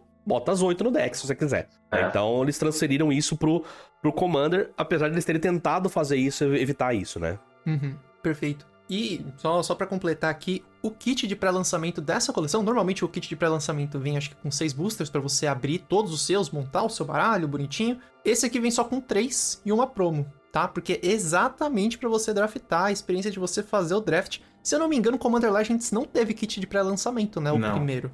Não Então, acredito que seja a primeira vez que eles estão fazendo isso. Estou curioso, estou com expectativas lá no alto. Inclusive, amanhã eu vou buscar o meu na lojinha que eu comprei. Eu sei que o Rafa também. Você vai participar, tio? Vai jogar? Vai jogar só no mall? Vai jogar na vida real? Eu vou, eu vou receber um de um dos meus patrocinadores, mas eu não vou conseguir jogar em loja, eu moro muito longe. Tava planejado Uhum. pra, eu, pra, eu, pra, eu, pra eu ir, só que nesse entretempo a minha sinusite tá atacadíssima. Vocês estão percebendo, eu tô meio fanho, tomando uns chá aqui, dando umas tossidas. Aí eu falei, não, deixa a carcaça velha aqui, vamos, Sim. vamos ficar, vamos tentar manter, né, pra funcionar tudo legal. Então aí eu falei, não, vou viajar, porque o lugar mais próximo que eu teria pra ir é justamente São Paulo, ficar 300 quilômetros daqui, né? Então, tipo, Pô, pô, uma- 300 quilômetros. Ah, ah, dá um pulo. Não, mas é, é- é relativamente tranquilo. Tipo, eu pego o ônibus de madrugada, vou dormindo, chego lá, faço tudo que precisa fazer Uhum. E volto dormindo. Então, normalmente não é tanto, tão problema. Ah, é você é bom isso dia. doente, né? Daí... né, não, não é legal. E é isso, né? Tipo, é viajar doente, né? Todo, todo rolê ainda. A gente lembra também as pessoas que. Principalmente se você tiver com algum sintoma, né? Evento assim, evite evento. É, coronavírus tá aí, a pandemia tá aí, gente. É muito louco, De eu novo, sei, né? dá vontade, mas. Vocês imaginam que chato eu lá também, né? Mesmo com máscara, tossindo e tal. Já Ah. fiz exame, não estou com corona, mas, porra, é desagradável estar numa mesa de Sim. tossindo pra caramba, o cara vai, porra, mano.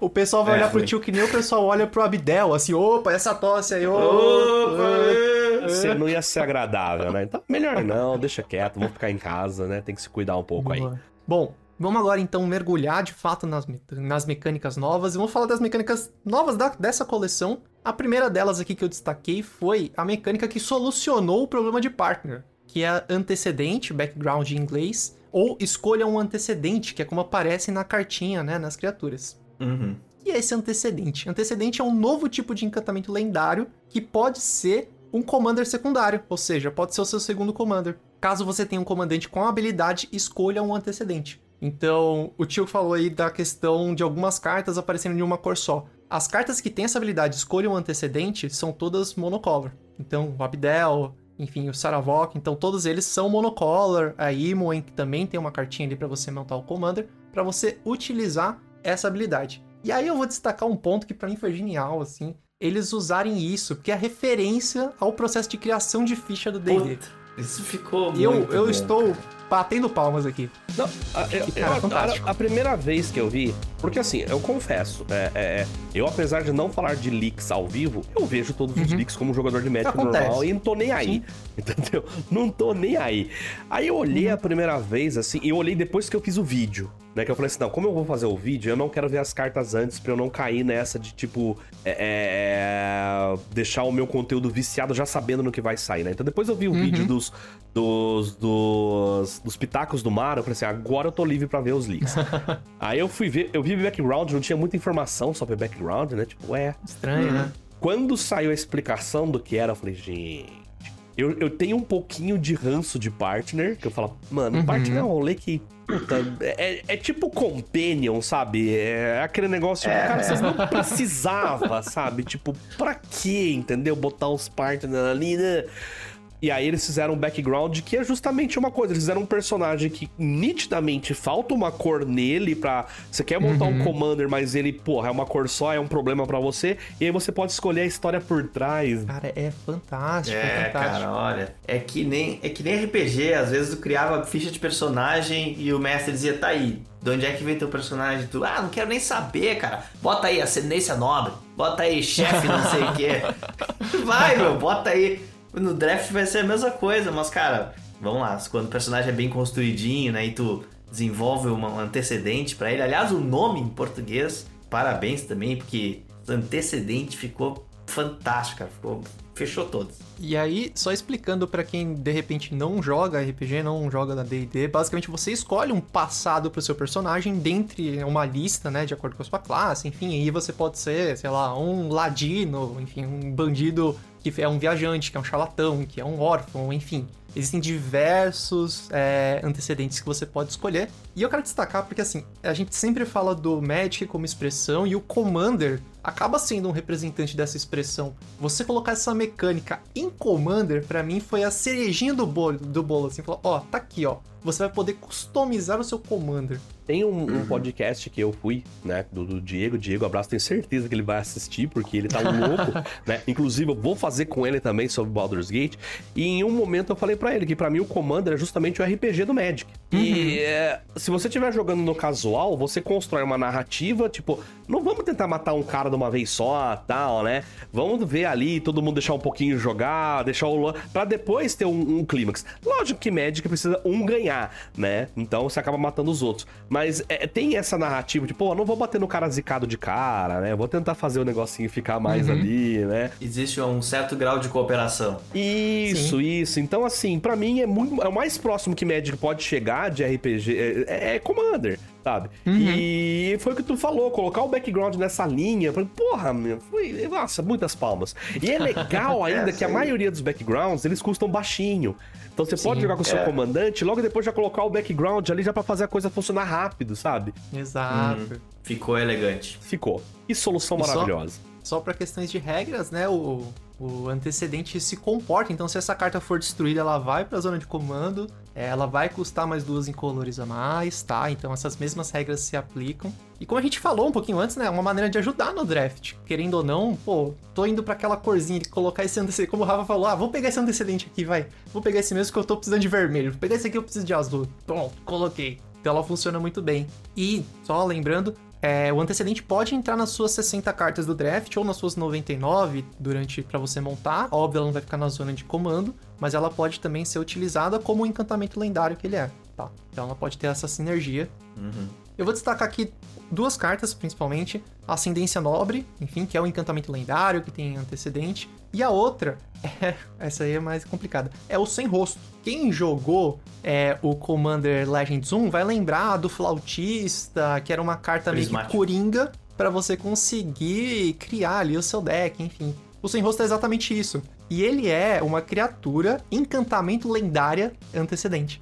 Então é tudo em louco. um. Exato. Então ele tem a habilidade escolha um antecedente e ele pode ser um antecedente. É muito doido. E, e assim, de novo, flavor, né? Chamar de o sem rosto me remete muito aos personagens exatamente de RPG que você vai construir na sua ficha, mas me remete também aos personagens de RPG de videogame. Então, o personagem sem voz, o personagem que você coloca o seu nominho. É. Ou é o protagonista. Pode ser. O sem rosto, assim, não é uma carta muito boa, óbvio, né? Porque ela tá ali como coringa, mas, pô, eu olho pra ele, eu vejo o protagonista aí, ó. Se Eu coloca no acho lugar que é o, o personagem que o cara criou e teve preguiça de fazer o background.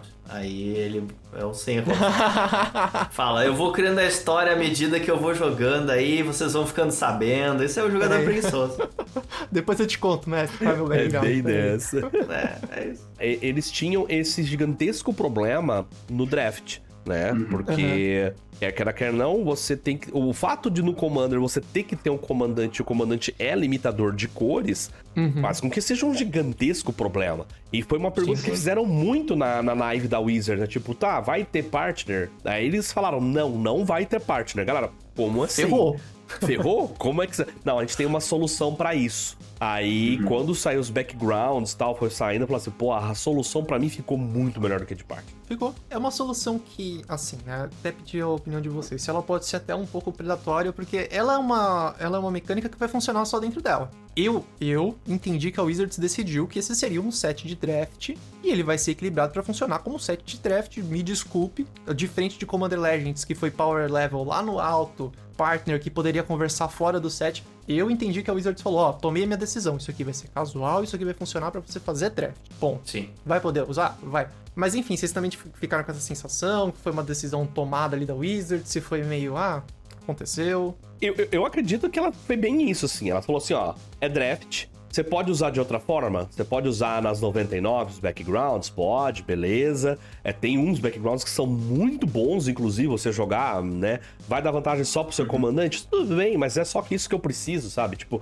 você pega um Voltron com um criado por gigantes, por exemplo, entendeu? Se você baixa dando 10-10 pro bicho, beleza, tô nem aí. É isso, entendeu? Pega o Rograk aí com 10-10 acabou, sabe? Então, assim, eu acredito que foi muito. que, que, que foi pensado com certeza absoluta pra draft, mas. Pô, eu achei a solução maravilhosa. Eu vou passar pano Também, pra né? caramba de qualquer, qualquer um que falar mal, eu vou falar assim: passa esse panão aqui, cara. Eu- entendeu? Porque realmente eu acho que ficou é, usável. Tá? Todos os, Uhum. os comandantes que, que têm no Choose a Background são bem legais. E ao Sim. mesmo tempo você pode usar né, nas 99. Eu, eu gostei muito. Eu gostei. Tudo que é pelo flavor, eu tô batendo pau. É isso. E pelo flavor, eu vou puxar aqui a segunda é, mecânica. Inclusive, quem tá vendo o vídeo aí vai ver que eu tô temático pela mecânica aqui da iniciativa, que é o assumir a dianteira. Take the initiative. E aí, vou começar já falando da polêmica. Quando saiu o nome em inglês, acho que a grande maioria dos grupos de jogo falou assim: mas gente, como que eles vão traduzir essa bendita da iniciativa? Se eu não me engano, iniciativa no, na tradução né, do DD, da quinta edição, tá como iniciativa. Mas temos uma habilidade do Magic que já se chama iniciativa. Meu Deus, pra onde vamos? Isso é uma coisa que acontece com certa recorrência em Magic, né? De tipo, Sim. eles, eles darem o nome traduzido e depois sai alguma coisa que conflita, né? Por exemplo, assim, Uhum. explorar. Não, explorar mesmo, que era o exploit, que depois virou explore, aí eles, putz, e agora? O que a gente vai ter que Uhum. Droga, fazer, já né? gastei essa carta. É, já gastei essa tradução, merda, né? Então é basicamente isso, né, cara, que aconteceu aí, mas eu achei a tradução muito honesta. Eu gostei. Eu, achei gostei. boa. Eu gostei. gostou também, Rafa? Achei, achei elegante. De novo, hoje eu vou tô com as coisas elegantes. Achei a solução elegante aqui. Sim, e, e- e sobre eh, o Take the Initiative, eu consegui entender bastante o porquê que eles optaram por fazer dessa forma, ao invés de fazer continuação lá de Forgotten Realms. Porque eu lembro quando eu fiz a análise de Forgotten Realms, eu falei assim: teoricamente, tem zero motivo para um jogador de Commander não usar dungeon. Porque é recurso que vem de fora. É recurso que vem Sim. de fora de graça pra você, como se você tivesse um sideboard, tá? Sim. Então, se começar a sair muitas dungeons, é, todo mundo necessariamente vai convergir pra usar dungeon pra caramba. E nenhuma dungeon é exatamente forte, apesar que tem algumas que combam, né? A Sererac. É, mas eu achei essa forma deles falar assim: não, a dungeon existe, ela interage com as antigas, vírgula, mas ela interage, Aham, só que não é tão simples assim. Eu achei, novamente, né? Parafraseando o Rafa aí, elegantíssima. Vamos então para as regras desse assumir a dianteira aí. O que acontece? Assumir a dianteira é como se fosse uma designação que um jogador pode ter durante o jogo. Pra você aí que joga Commander, já deve ter esbarrado na monarquia, a bendita da monarquia. Um beijo, Ciclone, que está nos ouvindo aqui nos bastidores, que joga de Marquês. Existem três maneiras de você assumir a dianteira. Num card que diz você assume a dianteira, então você baixa esse card e fala, ó, você baixou esse card, você assume a dianteira, então você ganha essa cartinha aí, como se fosse um token que é a dianteira. A segunda maneira é atacando e causando dano a um jogador que está com a dianteira, semelhante à monarquia. E a terceira é se o jogador que tiver a dianteira sair do jogo, o jogador que está no turno ativo assume a dianteira. Então a dianteira não existe quando o jogo começa, tá? Só que aí o que acontece? Você. Depois que, ele, que ela entra, ela não sai mais. A gente até brincou, acho que foi que no. de- monarquia, né? Exatamente, Monarquia, Midnight Hunt, quando começa de noite, aquela confusão toda. E o que diz a dianteira? Que toda vez que você assumir a dianteira e no início da sua manutenção, você se aventura no submundo. E o que é o submundo, tio? Masmorra. Masmorra. A volta. A volta da bendita da masmorra. Então a gente tinha três masmorras né, em Forgotten Realms, certo? Isso. Tem até elas grandona aqui, ó, que eu fiz. É bonita, né? Veio no kit. Efetivamente, a gente tinha uma, que era a mina de Fandelver, que era a única de mundo Nunca vi ninguém se, Não, não, não, não. se aventurar em mais nada. Eu só uso a tumba da aniquilação, cara. A minha favorita Essa é mais hard. só a tumba da aniquilação. Daí tem a Dungeon of Mad Mage, que ninguém usa porque ela é gigante, né? Sim. É, E aí tem a Fandelver, que é a queridinha da galera, menos eu. Queridinha. Pô, na- tesourinho. No nosso pré-release, a gente só papa Fandelver, acabei. Opa, comigo não morreu. A gente usou bastante. Alguns cards. Então, mas só explicando também a relação, o que acontece? A dianteira, o submundo, essa masmorra, só é acessível através da dianteira, que foi o que o tio falou, que elas se conversam, pero no mútuo. Então, ela ainda é uma masmorra. Ela ainda interage com cartas que se importam com masmorra. Mas você não aventura nela da mesma maneira. É isso, né, tio? Basicamente. Exato. A única maneira de você entrar nela é com a iniciativa. Ah, mas então se eu entrei nela e eu- alguma outra carta diz que eu avanço uma dungeon, eu não posso avançar o submundo. Anda normal. Pra entrar nela, Pra você entrar nela, é só... Ah, pra entrar na iniciativa. É, da da dianteira. entendi. Agora, pra andar nela, você pode andar tanto com, com dianteira, tanto quanto com a Venture the Dungeon. Tá, e se, e se eu tô com um commander que eu faço uma dungeon, tô em Fandelver, e aí depois eu faço alguma coisa que me dá iniciativa? Eu entro na submundo e. O Venture the Dungeon, você anda na dungeon que você tá. O Venture the Dungeon não, o Take the Initiative. Você anda Isso. na dungeon que você tá. Só lendo aqui pra então deixar bem claro. Se você estiver, o que diz na carta, tá? Na dianteira. Se estiver em uma masmorra, ele não tá falando Eu submundo. não li. Avance para a próxima sala. Então ele- eles, eles se complementam. A única maneira Ah. é que modifica como você vai entrar. Como você anda Entendi. e já é seu problema. Assim, se você anda com bússola, com não. e- Resumidamente, é o seguinte: tanto o Venture quanto o Take the Initiative faz você andar em qualquer masmorra que você já está. Uhum. Para entrar na Undercity é só via Take Só iniciativa. Isso. E se você tiver a, a iniciativa e levar o dano, assim como o Monarca, você vai fazer outra pessoa entrar. Aí você já não vai estar mais andando da- o bônus de graça, de andar de graça Uhum. na masmorra. Vai ser a outra pessoa Uhum. que vai estar na Undercity. Uhum. E aí, retomando, né? Você só pode explorar uma masmorra por vez. Você não pode explorar Fandelver e explorar o submundo ao mesmo tempo. Sim. É, existem cartas que se importam com você finalizar a masmorra, tanto em Forgotten Realms agora quanto em Baldur's Gate. Então você cria ficha, enfim, você aumenta poder. E, cara, eles queriam colocar. Não é que eles queriam, vamos lá. É, monarquia funciona muito bem pro jogo multiplayer. Monarquia acelera muito o jogo, né? Exato. Se, se todo mundo combinar direitinho, todo mundo compra duas cartas por turno. Se todo mundo se bater. É. Então ele deixa o jogo muito mais ritmado, né? Incentiva esse ataque, como o Rafa falou. E aí eles pensaram, pô, mano, como é que a gente vai fazer pra colocar a monarquia, mas não colocar a monarquia, né? Porque monarquia até tem a ver com Forgotten Realms. De repente eles podiam colocar uns duque ali, né? Tipo, ô, você vai virar o duque aqui, né? Não é bem isso, É. porque ele, ele é quase um cara que ele não chega a ser eleito, mas ele é um cara meio que escolhido, sabe? Assim, É, então, então acaba não sendo tão bem. monarquia, né?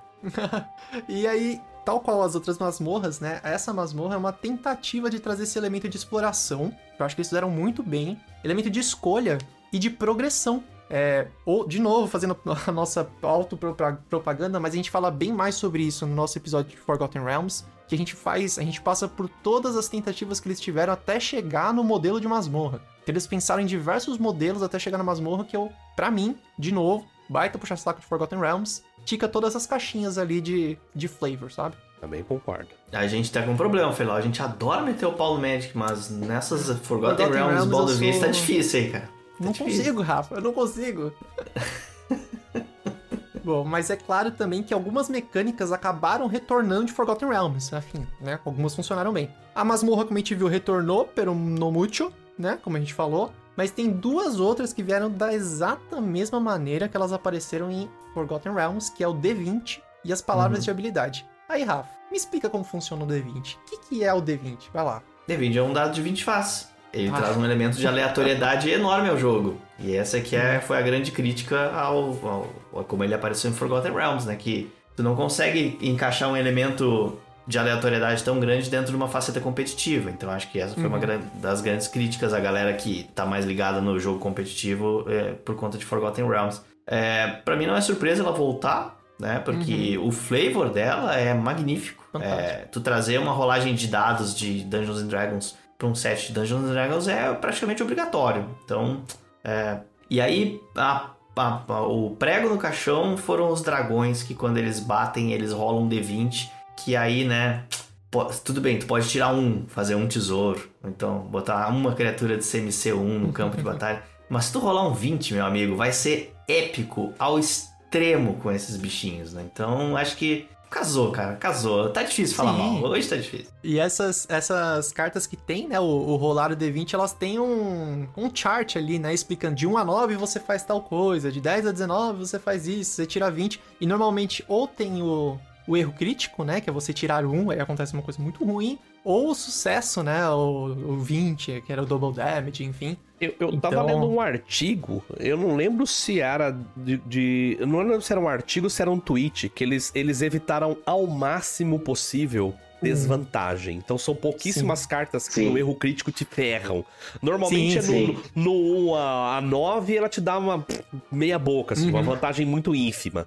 Né? Daí no 10 a 19 é mais ou menos, e no 20 é o reward máximo. né? Aí sim, aí sim. Então aí ele tava falando que na real, eu acho que são quatro ou cinco cartas somando os dois sets e te dão real desvantagem, né? Uma é o. Ele tava falando do baú de tesouro, falando, essa não tinha como não ser. No 1 lá, Aham. você tirar o kit trap e levar 5 de dano.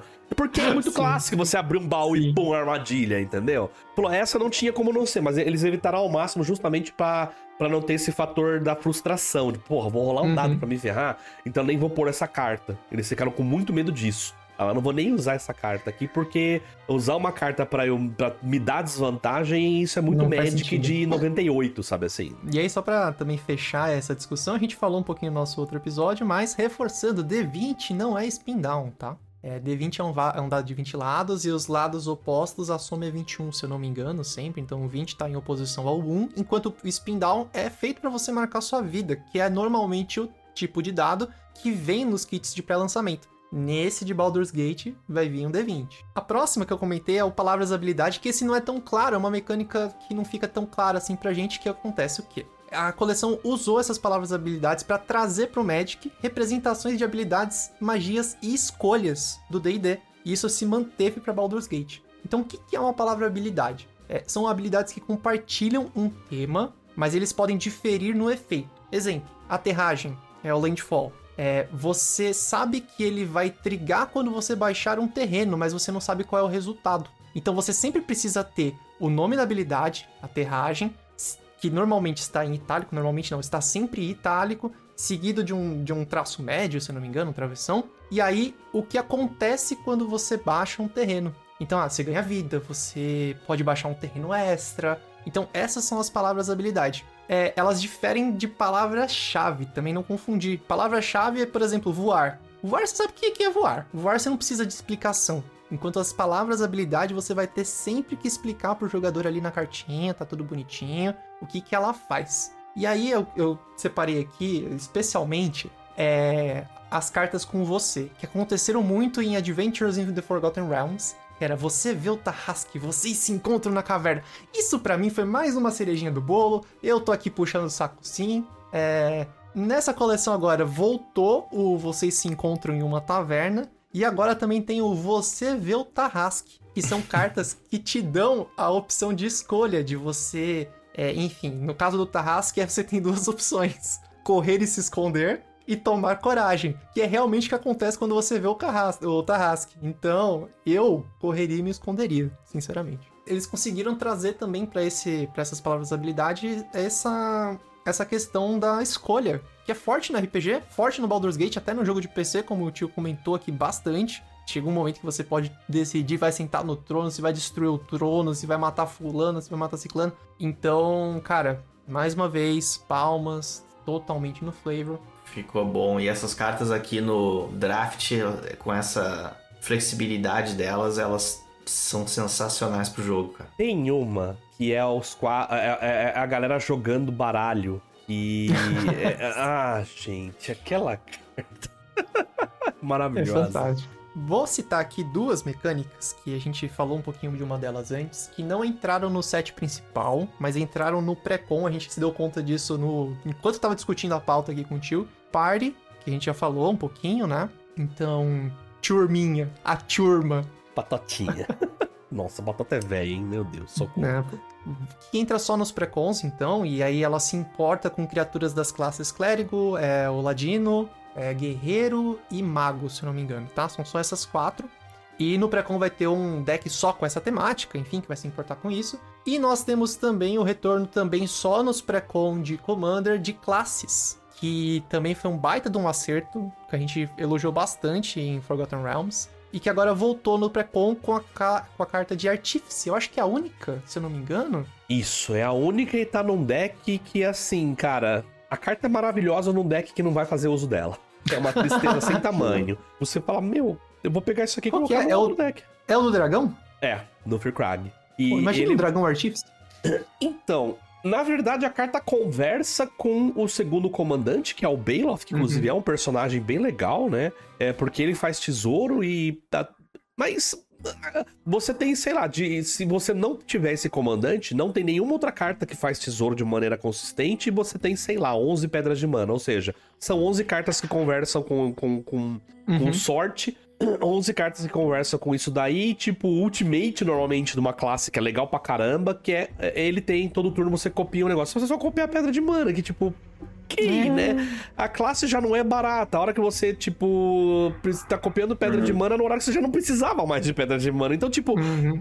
a carta é super boa. Né? Não julguem mal, a carta é boa pra caramba, mas naquele deck ela faz uhum. vários nadas. Antes de ir para as mecânicas que voltam de outras coleções, eu queria falar, é, ela se encaixa, né, nesse tema de voltar de outras coleções, mas tem uma mecânica, já que a gente tá falando de classe, classe você sobe de nível, fiquei sabendo aí que tem uma reclamação em relação à mecânica que não voltou.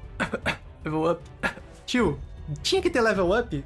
Tinha que ter level up em Forgotten Realms ou tinha que ter agora em Baldur's Gate? Qualquer uma das duas. Porque level up é intrínseco, cara. Seu personagem subir de nível, tá? Tem todo uma, um porquê que eles falaram, tipo, a justificativa que a galera não pegou muito level up. Realmente não pegou, a galera não curtiu muito, mas eles podiam ter feito igual eles fizeram com o canal, por exemplo, em Kamigawa, que na primeira Kamigawa, canal era Ah, beleza, ela existe, mas, entendeu? Caguei pra ela. E agora, nessa Kamigawa, eles fizeram um canal ser relevante e legal pra caramba. Então, eles deram uma, uma recalchutada e é uma mecânica das antigas que foi resgatada e ficou muito boa. Eles poderiam ter feito algo na mesma linha, sabe? Tipo, pegado uma mecânica é, relativamente cansada, era de Zendikar. Zendikar tem um azar terrível de ter algumas mecânicas que só simplesmente não pegam, né?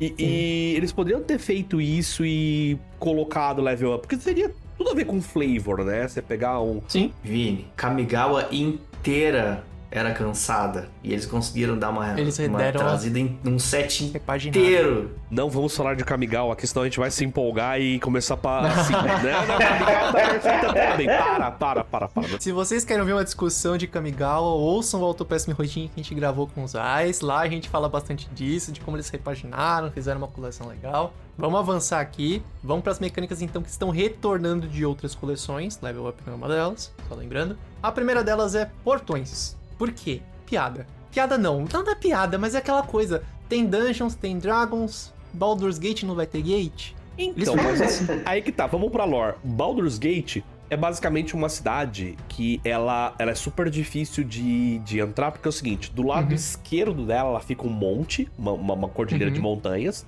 Ela é de frente pro mar e ela é fechada por muros que tem portões. É importante, a ideia do Baldur's Sim. Gate é, é o, o flavor, e entre um bairro e outro, tem segregação pra caramba, tá? Social. Uhum. Então tem um bairro rico, tem um bairro não sei o que e tal. E elas são separadas por portões que estão representados na coleção. Então, tipo assim, Olha aí. flavorzão, flavorzão, Mais um acerto. Não acredito. flavorzão. Ok que o nome que eles deram ali não é bem os nomes que são, mas tipo, né... Ah, já sei. Tenho reclamação aqui. Porque Vem, a vem. criatura lendária que saiu que se importa com portões, ela é de três cores e não de cinco cores. Então Ah, aí ó. dificultou a vida dos portõezeiros aí. A galera ficou, assim, extremamente... Ah, vai sair um comandante de portão e... Pô, ela é boa, mas... hum, É a Nine Fingers? potencial do rolê. É ela, é a Nine Fingers? Sim, é Nine Fingers. Nove portões, Nine Fingers. Meu Deus, tá tudo fazendo sentido agora pra mim. É, então, ela, ela é tudo sobre nove. Nine Fingers, inclusive, é muito importante na coleção, né? Não vamos Uhum. entrar no mérito da tradução dela em português, tá? Mas, enfim. Eles poderiam ter feito elas com... É que colocar em draft um comandante de cinco cores, eu acho que seria um negócio que... Eles não fizeram nenhum comandante. Eles fizeram no máximo três cores as combinações desse set. Mas então eu acho que a galera pode, pode guardar os seus portões, inclusive a Nine Fingers, que eu acho que algum comandante de cinco cores portões algum dia ainda vai vir. Ah, É. Kenrith, cara, bota o Kenrith portões que é delicioso, tá? Dica pra galera. Kenrith portões, pronto. Aí você usa tudo que você quiser ali, ramp, o caramba 4, vai ser feliz. Mas vamos lá, vale dizer que portão, o portão por si só, eh, ser portão não diz muito sobre uma carta. A carta é um portão, é um subtipo ali que surgiu em Retorno à Ravnica, mas não quer dizer nada, né? Ser um portão. Mas existem cartas que se importam com cartas que são É. portões. Você comentou que eles deram alguns nomes que não batiam ali com os portões. Não sei se é este o motivo, mas eu vi que é, eles tiveram inspiração nas Thriving Lands de Jumpstart pra tentar corrigir a, a mana, tentar corrigir a base, então, né, que basicamente é um terreno que gera uma cor, mas você pode escolher outra cor pra ele também gerar, né? Então, pensando nessa mana fixa. Será que por isso que talvez tá tentando casar o portão com uma cor específica, eles alteraram o nome? Bem provável, bem provável. Por isso que dá. Cara, eles acertaram muito nisso, porque é outro problema de draft. Como é que você vai fazer correção de Uhum. mana? E Difícil. eles colocaram algumas pedras de mana de custo ok, que é o custo 3 ali, né? Não é uma pedra de mana positiva tal. Né? Uhum. Você vai corrigir e tal. E essas lentes, elas são muito perfeitas. Elas vão entrar viradas. Tem um, um- um portão que faz com que entre desvirado, mas aí você vai ter que draftar ele. E corrige, né, cara, esse problema principal aí, né? E são todos comuns, né? Até onde eu lembro, pelo menos esses Trivins são comuns, né? Esses portões Trivins. As Trivins são Sim. todas comuns. Então, elas são com comuns, então vai, é fácil aparecer no booster, né? Então você não vai ter problemas com cor, porque é frustrante bem. você é, é, conseguir fazer duas cores, ali até três, e não conseguir Uhum. uma base de mana, né? Você perder por, por falta de cor é muito frustrante. Então, é, até nisso foi bem pensado, sabe? Eu gostei Uhum. bastante dessa, dessa ideia aí. E aí a gente, depois eu vou falar sobre. Spoiler, lembra que eu falei lá no começo que tinha uma, uma Uhum. coisa que talvez desse problema? Tesouro, continua aí. Hum, bora. Vamos pra, então pra próxima mecânica. Ah, Antes, antes de ir pra próxima mecânica, só ressaltando que tem portal de Baldur sim, ele é raro, tá lá, então tem a carta, tá? Então, Wizards, parabéns. Mas a próxima, eu quero saber quem aí se lembra. Ah, a gente vai, vamos lá. Aventura A aventura tem Oh. tudo a ver com D&D, gente. E é uma, uma mecânica de turno de Eldraine, né? Como ela funciona, assim, de uma maneira bem simples, tá? Porque ela, é, né, pra explicar, ela parece um pouco mais complexa do que ela é. É um card que tem dois efeitos, basicamente. É que ela tem o efeito de aventura, né? Que pode ser um feitiço, uma instantânea. E um efeito de permanente, né? A carta ainda é uma criatura. Normalmente era uma criatura, agora nós temos uma quebra essa regra.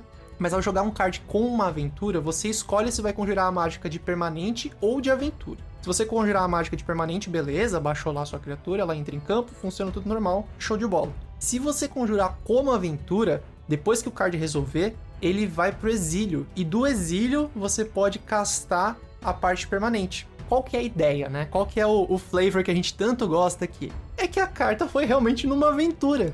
Então aquela criatura que tava ali, é, foi viver as, as aventuras, as peripécias dela, e essa aventura é simbolizada por uma mágica. Depois que ela volta da aventura, então ela tem né, um- to- todo um flavorzinho ali bonitinho e tal. Até tem a Então, basicamente, a token ideia de é aventura aqui. Eu não vou achar agora, mas é a tokenzinha, né? Está numa aventura que Tem. você coloca ali Isso, tal. Que ela era uma vez. Foi dar uma banda e já volta aí. Exato, dar um rolezão. E nessa coleção, isso só acontecia lá em Eldraine com criaturas, tá? Nessa coleção nós temos um artefato com aventura, que é o Manual dos Monstros, que é extremamente importante, enfim, pra lore de D&D. Sensacional, meu Deus do céu. Exato. Então, só pra falar aqui o que acontece aí com esse manual do monstro, você tem então o feitiço, né, a aventura que se chama Estudo Zoológico, que você tritura cinco cards e depois devolve pra sua mão um card de criatura triturado dessa forma. E aí você pode baixar o artefato, que você paga uma verde, é, uma incolor e vira o artefato, e você pode colocar no campo de batalha um card de criatura da sua mão. Então você vai na aventura pra pesquisar sobre o monstro, traz ele pra sua mão e tome-lhe. Ai, que Então, cara- maravilhoso, meu Deus. De novo, Pô, esse um bagulho, baita. é... é, esse bagulho é forte, hein? É, aqui. a cara do Rafa que tava pesquisando ali. Opa, ele, ele, ele leu direito, deixa eu ver aqui. Agora que eu tô lendo direito. E... É bem forte, Ele cara. é forte, ele é forte. Outra que, assim, eu vou fazer assim, não tem aventura, tá? É palavra habilidade, mas o bebê, a, a, Bear lá, o urso coruja bebê, é outra carta que eu achei fantástica, que é fortíssima, que também busca criatura, baixa no campo. Mamãe tá chegando, né? Algo Mamãe tá assim. chegando. eu achei fantástico, bati palmas. Meu, incrível. Os dois bebês são bons. Tem um que também é o filhote da. da Displacer Beast. É o gatinho É, esse é forte. Que ele também Esse é melhor que a ia mãe dele. Ele é toda vez que você usa uma. Se eu não me engano, tá? Não tenho certeza. Mas toda vez que você usa uma não creature, uma mágica não creature, você blinka uma criatura. Pô, fantástico. Nossa senhora. Bom, a aventura a gente falou um pouquinho, mas assim, né? Não tem erro aqui também, né? Totalmente dentro do flavor. Todo mundo gostou. Já E existia. cai no que o Mark Ruzorer falou. E todo mundo reclamou de não ter aventura. Tipo, cara, Uhum. qualquer loja não tem. Eles ouviram e falaram, porra, é verdade, né?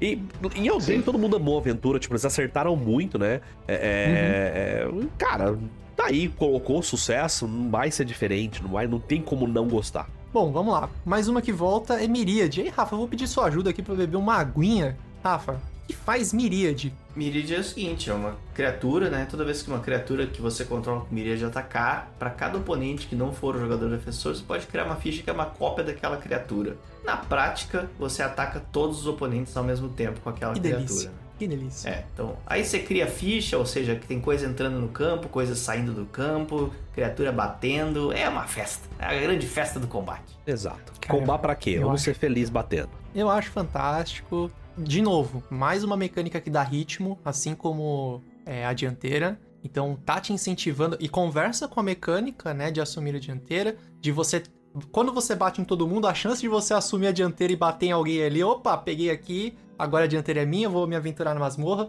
Então foi muito bem casado. Eu quero trazer um- uma uma curiosidade que é eu errei muito nisso, porque eu tenho um Commander de 2015, que eu acho que quando a habilidade apareceu a primeira vez, e eu jogo com, com o cacete, né? Então é meio Voltron, vou subindo e tal. E você copia, as cópias são cópias da carta. Então pode esquecer qualquer buff que a carta tem, pode esquecer qualquer encantamento, que às vezes a pessoa empolga e fala: Não, mas eu tenho aqui agora uma carta que tem esse encantamento, então eu vou copiar o encantamento. Não, não, só o básico da carta. Só a cara. Boa. E o, o, o tio Vini deve jogar um tempinho, né? Você lembra do Anjo Serra? 5 mana, 4-4 voar? Pois agora a gente tem o anjo de batalha de tiro, tio Vini. O que, que tu acha? Ele tem voa, miríade, toda vez que ele causar dano de combate a um jogador, que ele causa em três jogadores, porque ele tem miríade, né? Uhum. Ele compra carta, ele baixa terreno, ele faz. Ele, ele lava a cozinha, faz bigode, cafezinho, tudo. Cara, E- quando eu ó. li ela, eu falei, meu Deus do céu, dança até Meu uma carreira Deus. pedir. É, tá certo que o branco tava precisando de reforço, mas pô, foram buscar reforço forte. Eu vou aqui puxar a, a provocação, porque ela também pode criar tesouros. Aí eu vou te perguntar, tipo, me- explica aí essa, essa questão com tesouros. Vamos lá. Eu entendo que a coleção precisa de corretor de mana. Entendo. Sim. É uma coleção sim, de draft que, tipo, é Commander, você tem que ficar submisso ao, a, a, a identidade de cor do comandante. Só que eu acho, isso eu já vinha percebendo em T2, em Capena, pegaram muito pesado com, com o tesouro, que o pessoal, eles estão. Parece um pouco de preguiça de pensar em pedras de mana, sabe? Ou Uhum. corretores na linha assim. E falaram, taca tudo na conta do tesouro e vamos ver. E eu não sei qual vai ser isso da consequência disso daqui pra frente, sabe? Porque é muita permanente hoje que faz tesouro. E assim, eu não sei a consequência disso, mas, por exemplo, muita gente me preocupa. Tio, o Dockside vai ser banido? Falei, cara, Não, nunca. então, eu não sei. Eu não sei, de repente, agora, com tanto tesouro, de repente os caras falam assim: ah, vamos banir porque é, tem muito tesouro agora e pode ser perigoso, sabe? Então, tipo, vai causar alguma coisa. Pode ser benéfica, mas eu acho um pouco perigoso o tanto de tesouro que Magic tá gerando atualmente. Uhum. Sim. Em termos de design, eu acho meio que sei lá, cara. É muito tesouro. Hoje, hoje todas as cores eram tesouro com muita consistência. Uhum.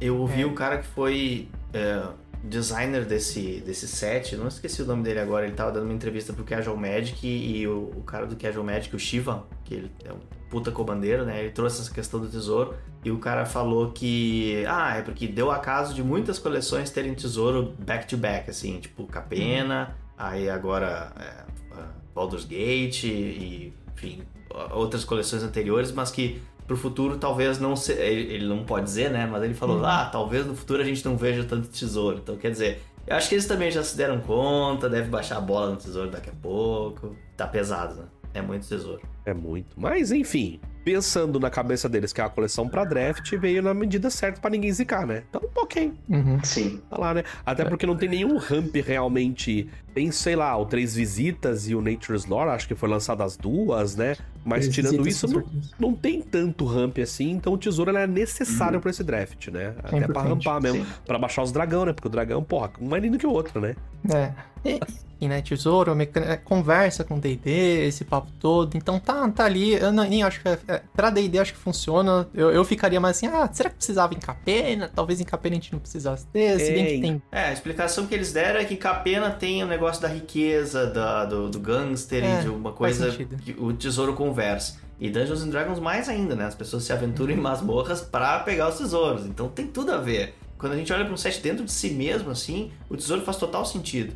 O problema é quando a gente extrapola e pega essas melhores cartas é, criadoras de tesouro e coloca no Commander, no CDH, no Modern, sei lá, o Hagavan. dá E aí começa a ficar problemático, entendeu? Mas quando tu olha só o set ali com tesourinhos, corrige mana, dá um rampinho, é bom. Exato, mas assim, me preocupa um pouco, sabe? Tipo, o que que isso vai causar? Então foi o que tu falou, tipo assim, banning Dockside, eu não acho que tem que banir, porque no CDH ele é o cara que segura as pontas do vermelho. Só que de repente na cabeça do, sei lá, do, da- do comitê de commander, agora gerando tanto tesouro que de repente abre a premissa de banir o negócio. Então, tipo, é uma consequência de um negócio que não era pra acontecer, entendeu? Uhum. Não, é que eu, eu, a nossa visão aqui é que no, no o, a- o banimento do Commander, ele não olha pro CDH, ele olha só pro casual. E o Dockside ele não faz problema nenhum no casual, porque ninguém tem.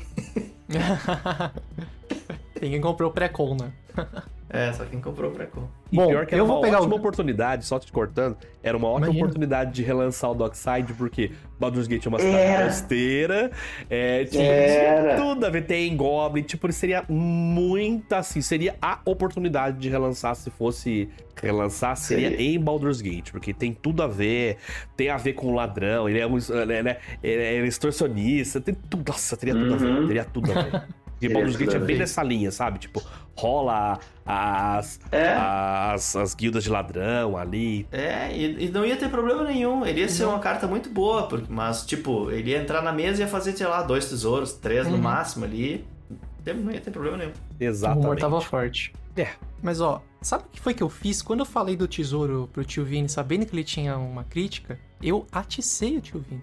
Que é a nossa última mecânica. Ah, ah, que é o atiçar o Gold. O Rafa tá com vergonha ali. Desculpa, tá Rafa, ficando mas. muito bom nisso, filho da tá louco. Capitão Gancho aqui. Bom, como que funciona o atiçar, né? Ela também é uma mecânica que, se eu não me engano, o Gavin acabou falando em um dos vídeos dele que vai se tornar, se já não se tornou, uma Evergreen de Commander. Que é o seguinte: quando você atiça um, um oponente, ou enfim, a criatura, né, alvo de um oponente, até o próximo turno, aquelas criaturas atacam a cada combate, se elas estiverem aptas, e atacam um jogador que não seja você. Então você basicamente é o pilha errado da mesa. Fala, ô, falou mal ali, ó. Falou mal do seu deck, não sei o que, bate ali. Então é mais uma mecânica aí que incentiva o, com- o combate, né? Então de você ter essa trocação, ritmo de jogo novamente. É exatamente por isso que ela vai se tornar uma Evergreen aí de Commander. Eu trouxe aqui uma carta porque foi parte da lore que eu vi do tio aí, que é o Kobold Provocador. E eu lembrei que os Kobolds envenenaram a mina de ferro do primeiro jogo de Baldur's Gate. Eu falei, putz, que legal, deixa eu trazer ela aqui.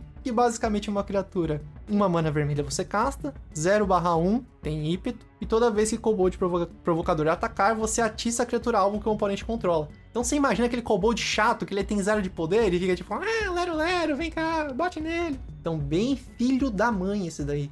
Vai, esse cara tinha que ter uma habilidade pra não ser bloqueado, né? A Tinha. melhor carta de gold que tem tá no Commander do Firkrag do Dragão, que é o Baylot. Baylot, eu vou explicar loricamente quem é o Baylot. Bora. Ele é um cara, ele é chaotic evil. Você acha ele no meio, só que ele é extremamente carismático. Ele é aquele cara evil que você quer ter na sua parte. Porque ele, apesar de ser um filho da puta tremendo, ele é útil, ele é inteligente, ele é foda, só que ele é sarcástico. Ele é dono de uma arena de combate. É isso. Sabe? Você, Pô, inclusive, você conhece ele porque você cai nessa arena. Ele sequestra um Aham. cara ou outro que bota pra lutar. Então é exatamente o que ele faz, ó. As criaturas que os oponentes controlam com poder menor do que o dele estão atiçadas. Menor por quê? Porque ele só pega nego fraco. Entendeu? Ele é um sorcerer, cara. Ele é um sorcerer, então só pega carinha fraca. A hora que vem os grandão, ele, ele afina, sabe? Ele tenta negociar. E aí, quando uma criatura atiçada, atacante ou bloqueadora morre, você ganha um tesouro. É a recompensa por matar alguém, porque a arena faz isso, cara. Ele é sensacional. Não, é Sensacional. Ele é Flavor total. sensacional. Quando eu li, eu falei, meu Deus, cara, o cara jogou o jogo, sabe? E ele é um cara que você põe na sua parte e você xinga ele o tempo todo. Porque ele é, ele é- Nossa, mano, ele é muito mal. Ele é maldoso, ele é do mal mesmo, assim, sabe? Ele. Só que ele é. Cara, ele tem tanto carisma, ele conversa muito bem, ele é um draw, assim, mas ele, ele sabe manipular as pessoas. Ele é um personagem do caramba, cara. Nossa. Ah, eu tenho que falar sobre Venture Forth. Ah, por favor, pô, é verdade a Tenho explicação. que falar Vamos lá. sobre Venture Forth. Venture Forth é o seguinte: é, tem a Justice Guedes, ela foi. Eu não sei o nome real dela, é o nome que ela tá aqui no Uhum. Twitter, eu sigo ela. Eu, é, Uhum. Ela postou diversas cartas, como foi feita a world building, é, como alguns personagens. Lembre-se que Baldur's Gate é um jogo da década de. final da década de 90, 2000, então ela, ela tem alguns personagens. Eles. Hoje, talvez, eles sejam um pouco sexualizados demais. Eles acertaram em várias outras. Alguns outros personagens são mal alocados, então eles tomaram um pouco de cuidado de tipo. O maior exemplo é, é a, a Dina Hare, por exemplo, que é a, a Witch do, do, do Minsk, que no jogo ela é toda femme fatale e tal, assim. Uhum. E eles deram. Inclusive, quem desenhou foi a Carolina Gariba, brasileira, e ela tomou como Legal. inspiração a Rihanna. Pode ver a cara dela igualzinha da Rihanna, né? Legal. E, e aí eles, eles tiraram um pouco dessa, dessa coisa de ela ser hipersexualizada, tiraram um pouco. Então eles tomaram vários cuidados desse assim, sabe? Eles deram um pouco de destaque pra alguns personagens LGBTQIA, sabe assim? Então, enfim, é. é- é-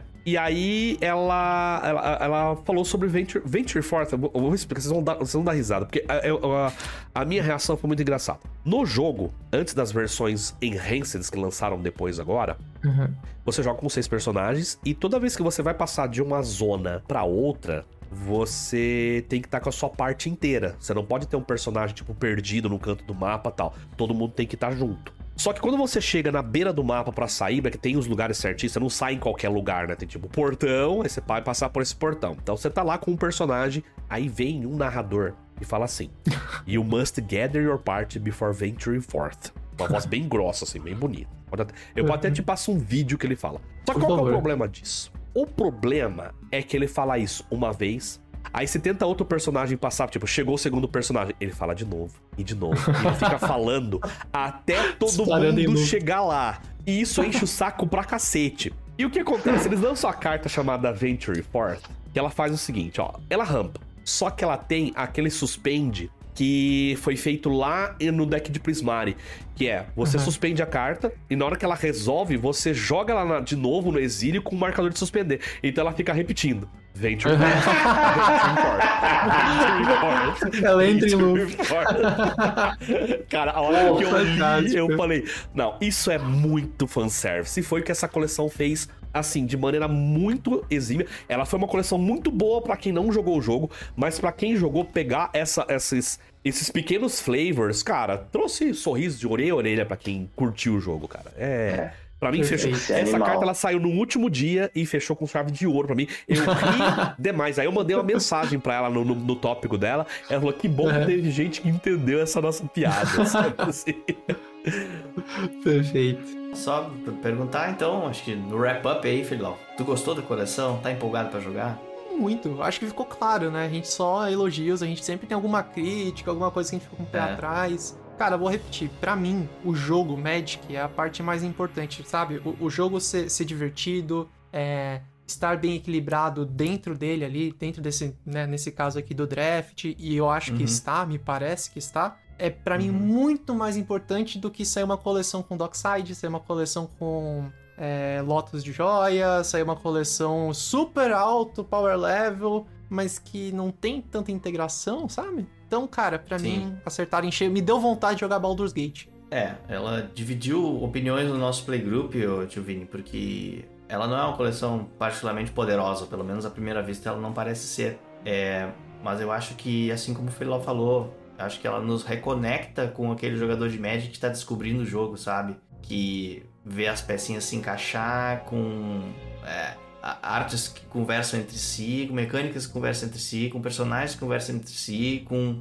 sei lá, um, uma coleção que faz parecer com que é uma coleção. Um negócio, sei lá, que te leva a um momento especial. Ainda mais que tem todo o resgate do RPG, o resgate de uma época de talvez a tua adolescência que tu jogou esse tipo de coisa. Eu acho que ela é um primor de produto. É, quando eu, eu, eu, falo produto, a nossa diferença entre produto e jogo, né? Ela é um primor de jogo, na verdade. Ela foge do negócio de ser o produto porque não tem lá os reprints que tu quer, não tem Vampiric Tutor, não tem fotos de joias, não tem coisa, mas ela tem outra coisa que é bem mais legal, que é o jogo, é o draft, é a imersão. Para mim ela acertou em cheio. Não tem como concordar mais.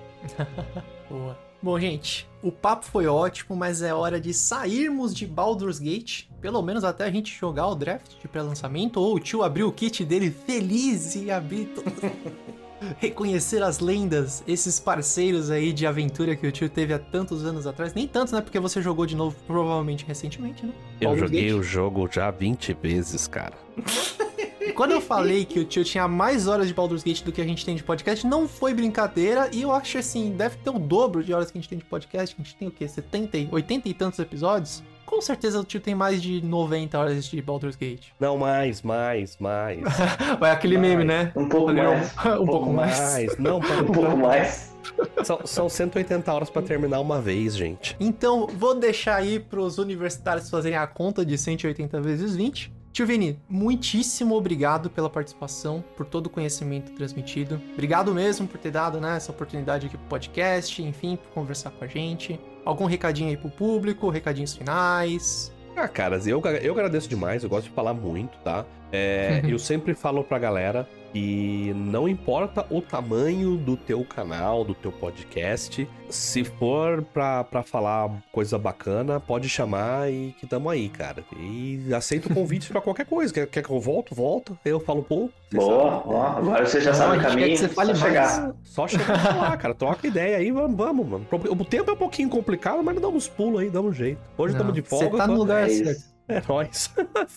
Tá no lugar certo. Se tem uma coisa que a gente fala aqui, a gente sempre tem reunião assim, fala, não, vamos fazer um próximo podcast, vamos falar, tipo, um pouquinho menos, vamos fazer um episódio de uma hora. Quando a gente vê, a gente tá discutindo, conversando, tá com três horas de gravação, super empolgado, então você tá no lugar certo, tio. Tio, só pra encerrar então, quem quiser consumir mais do seu conteúdo, onde que pode te encontrar, enfim. Eu tô muito no Twitter.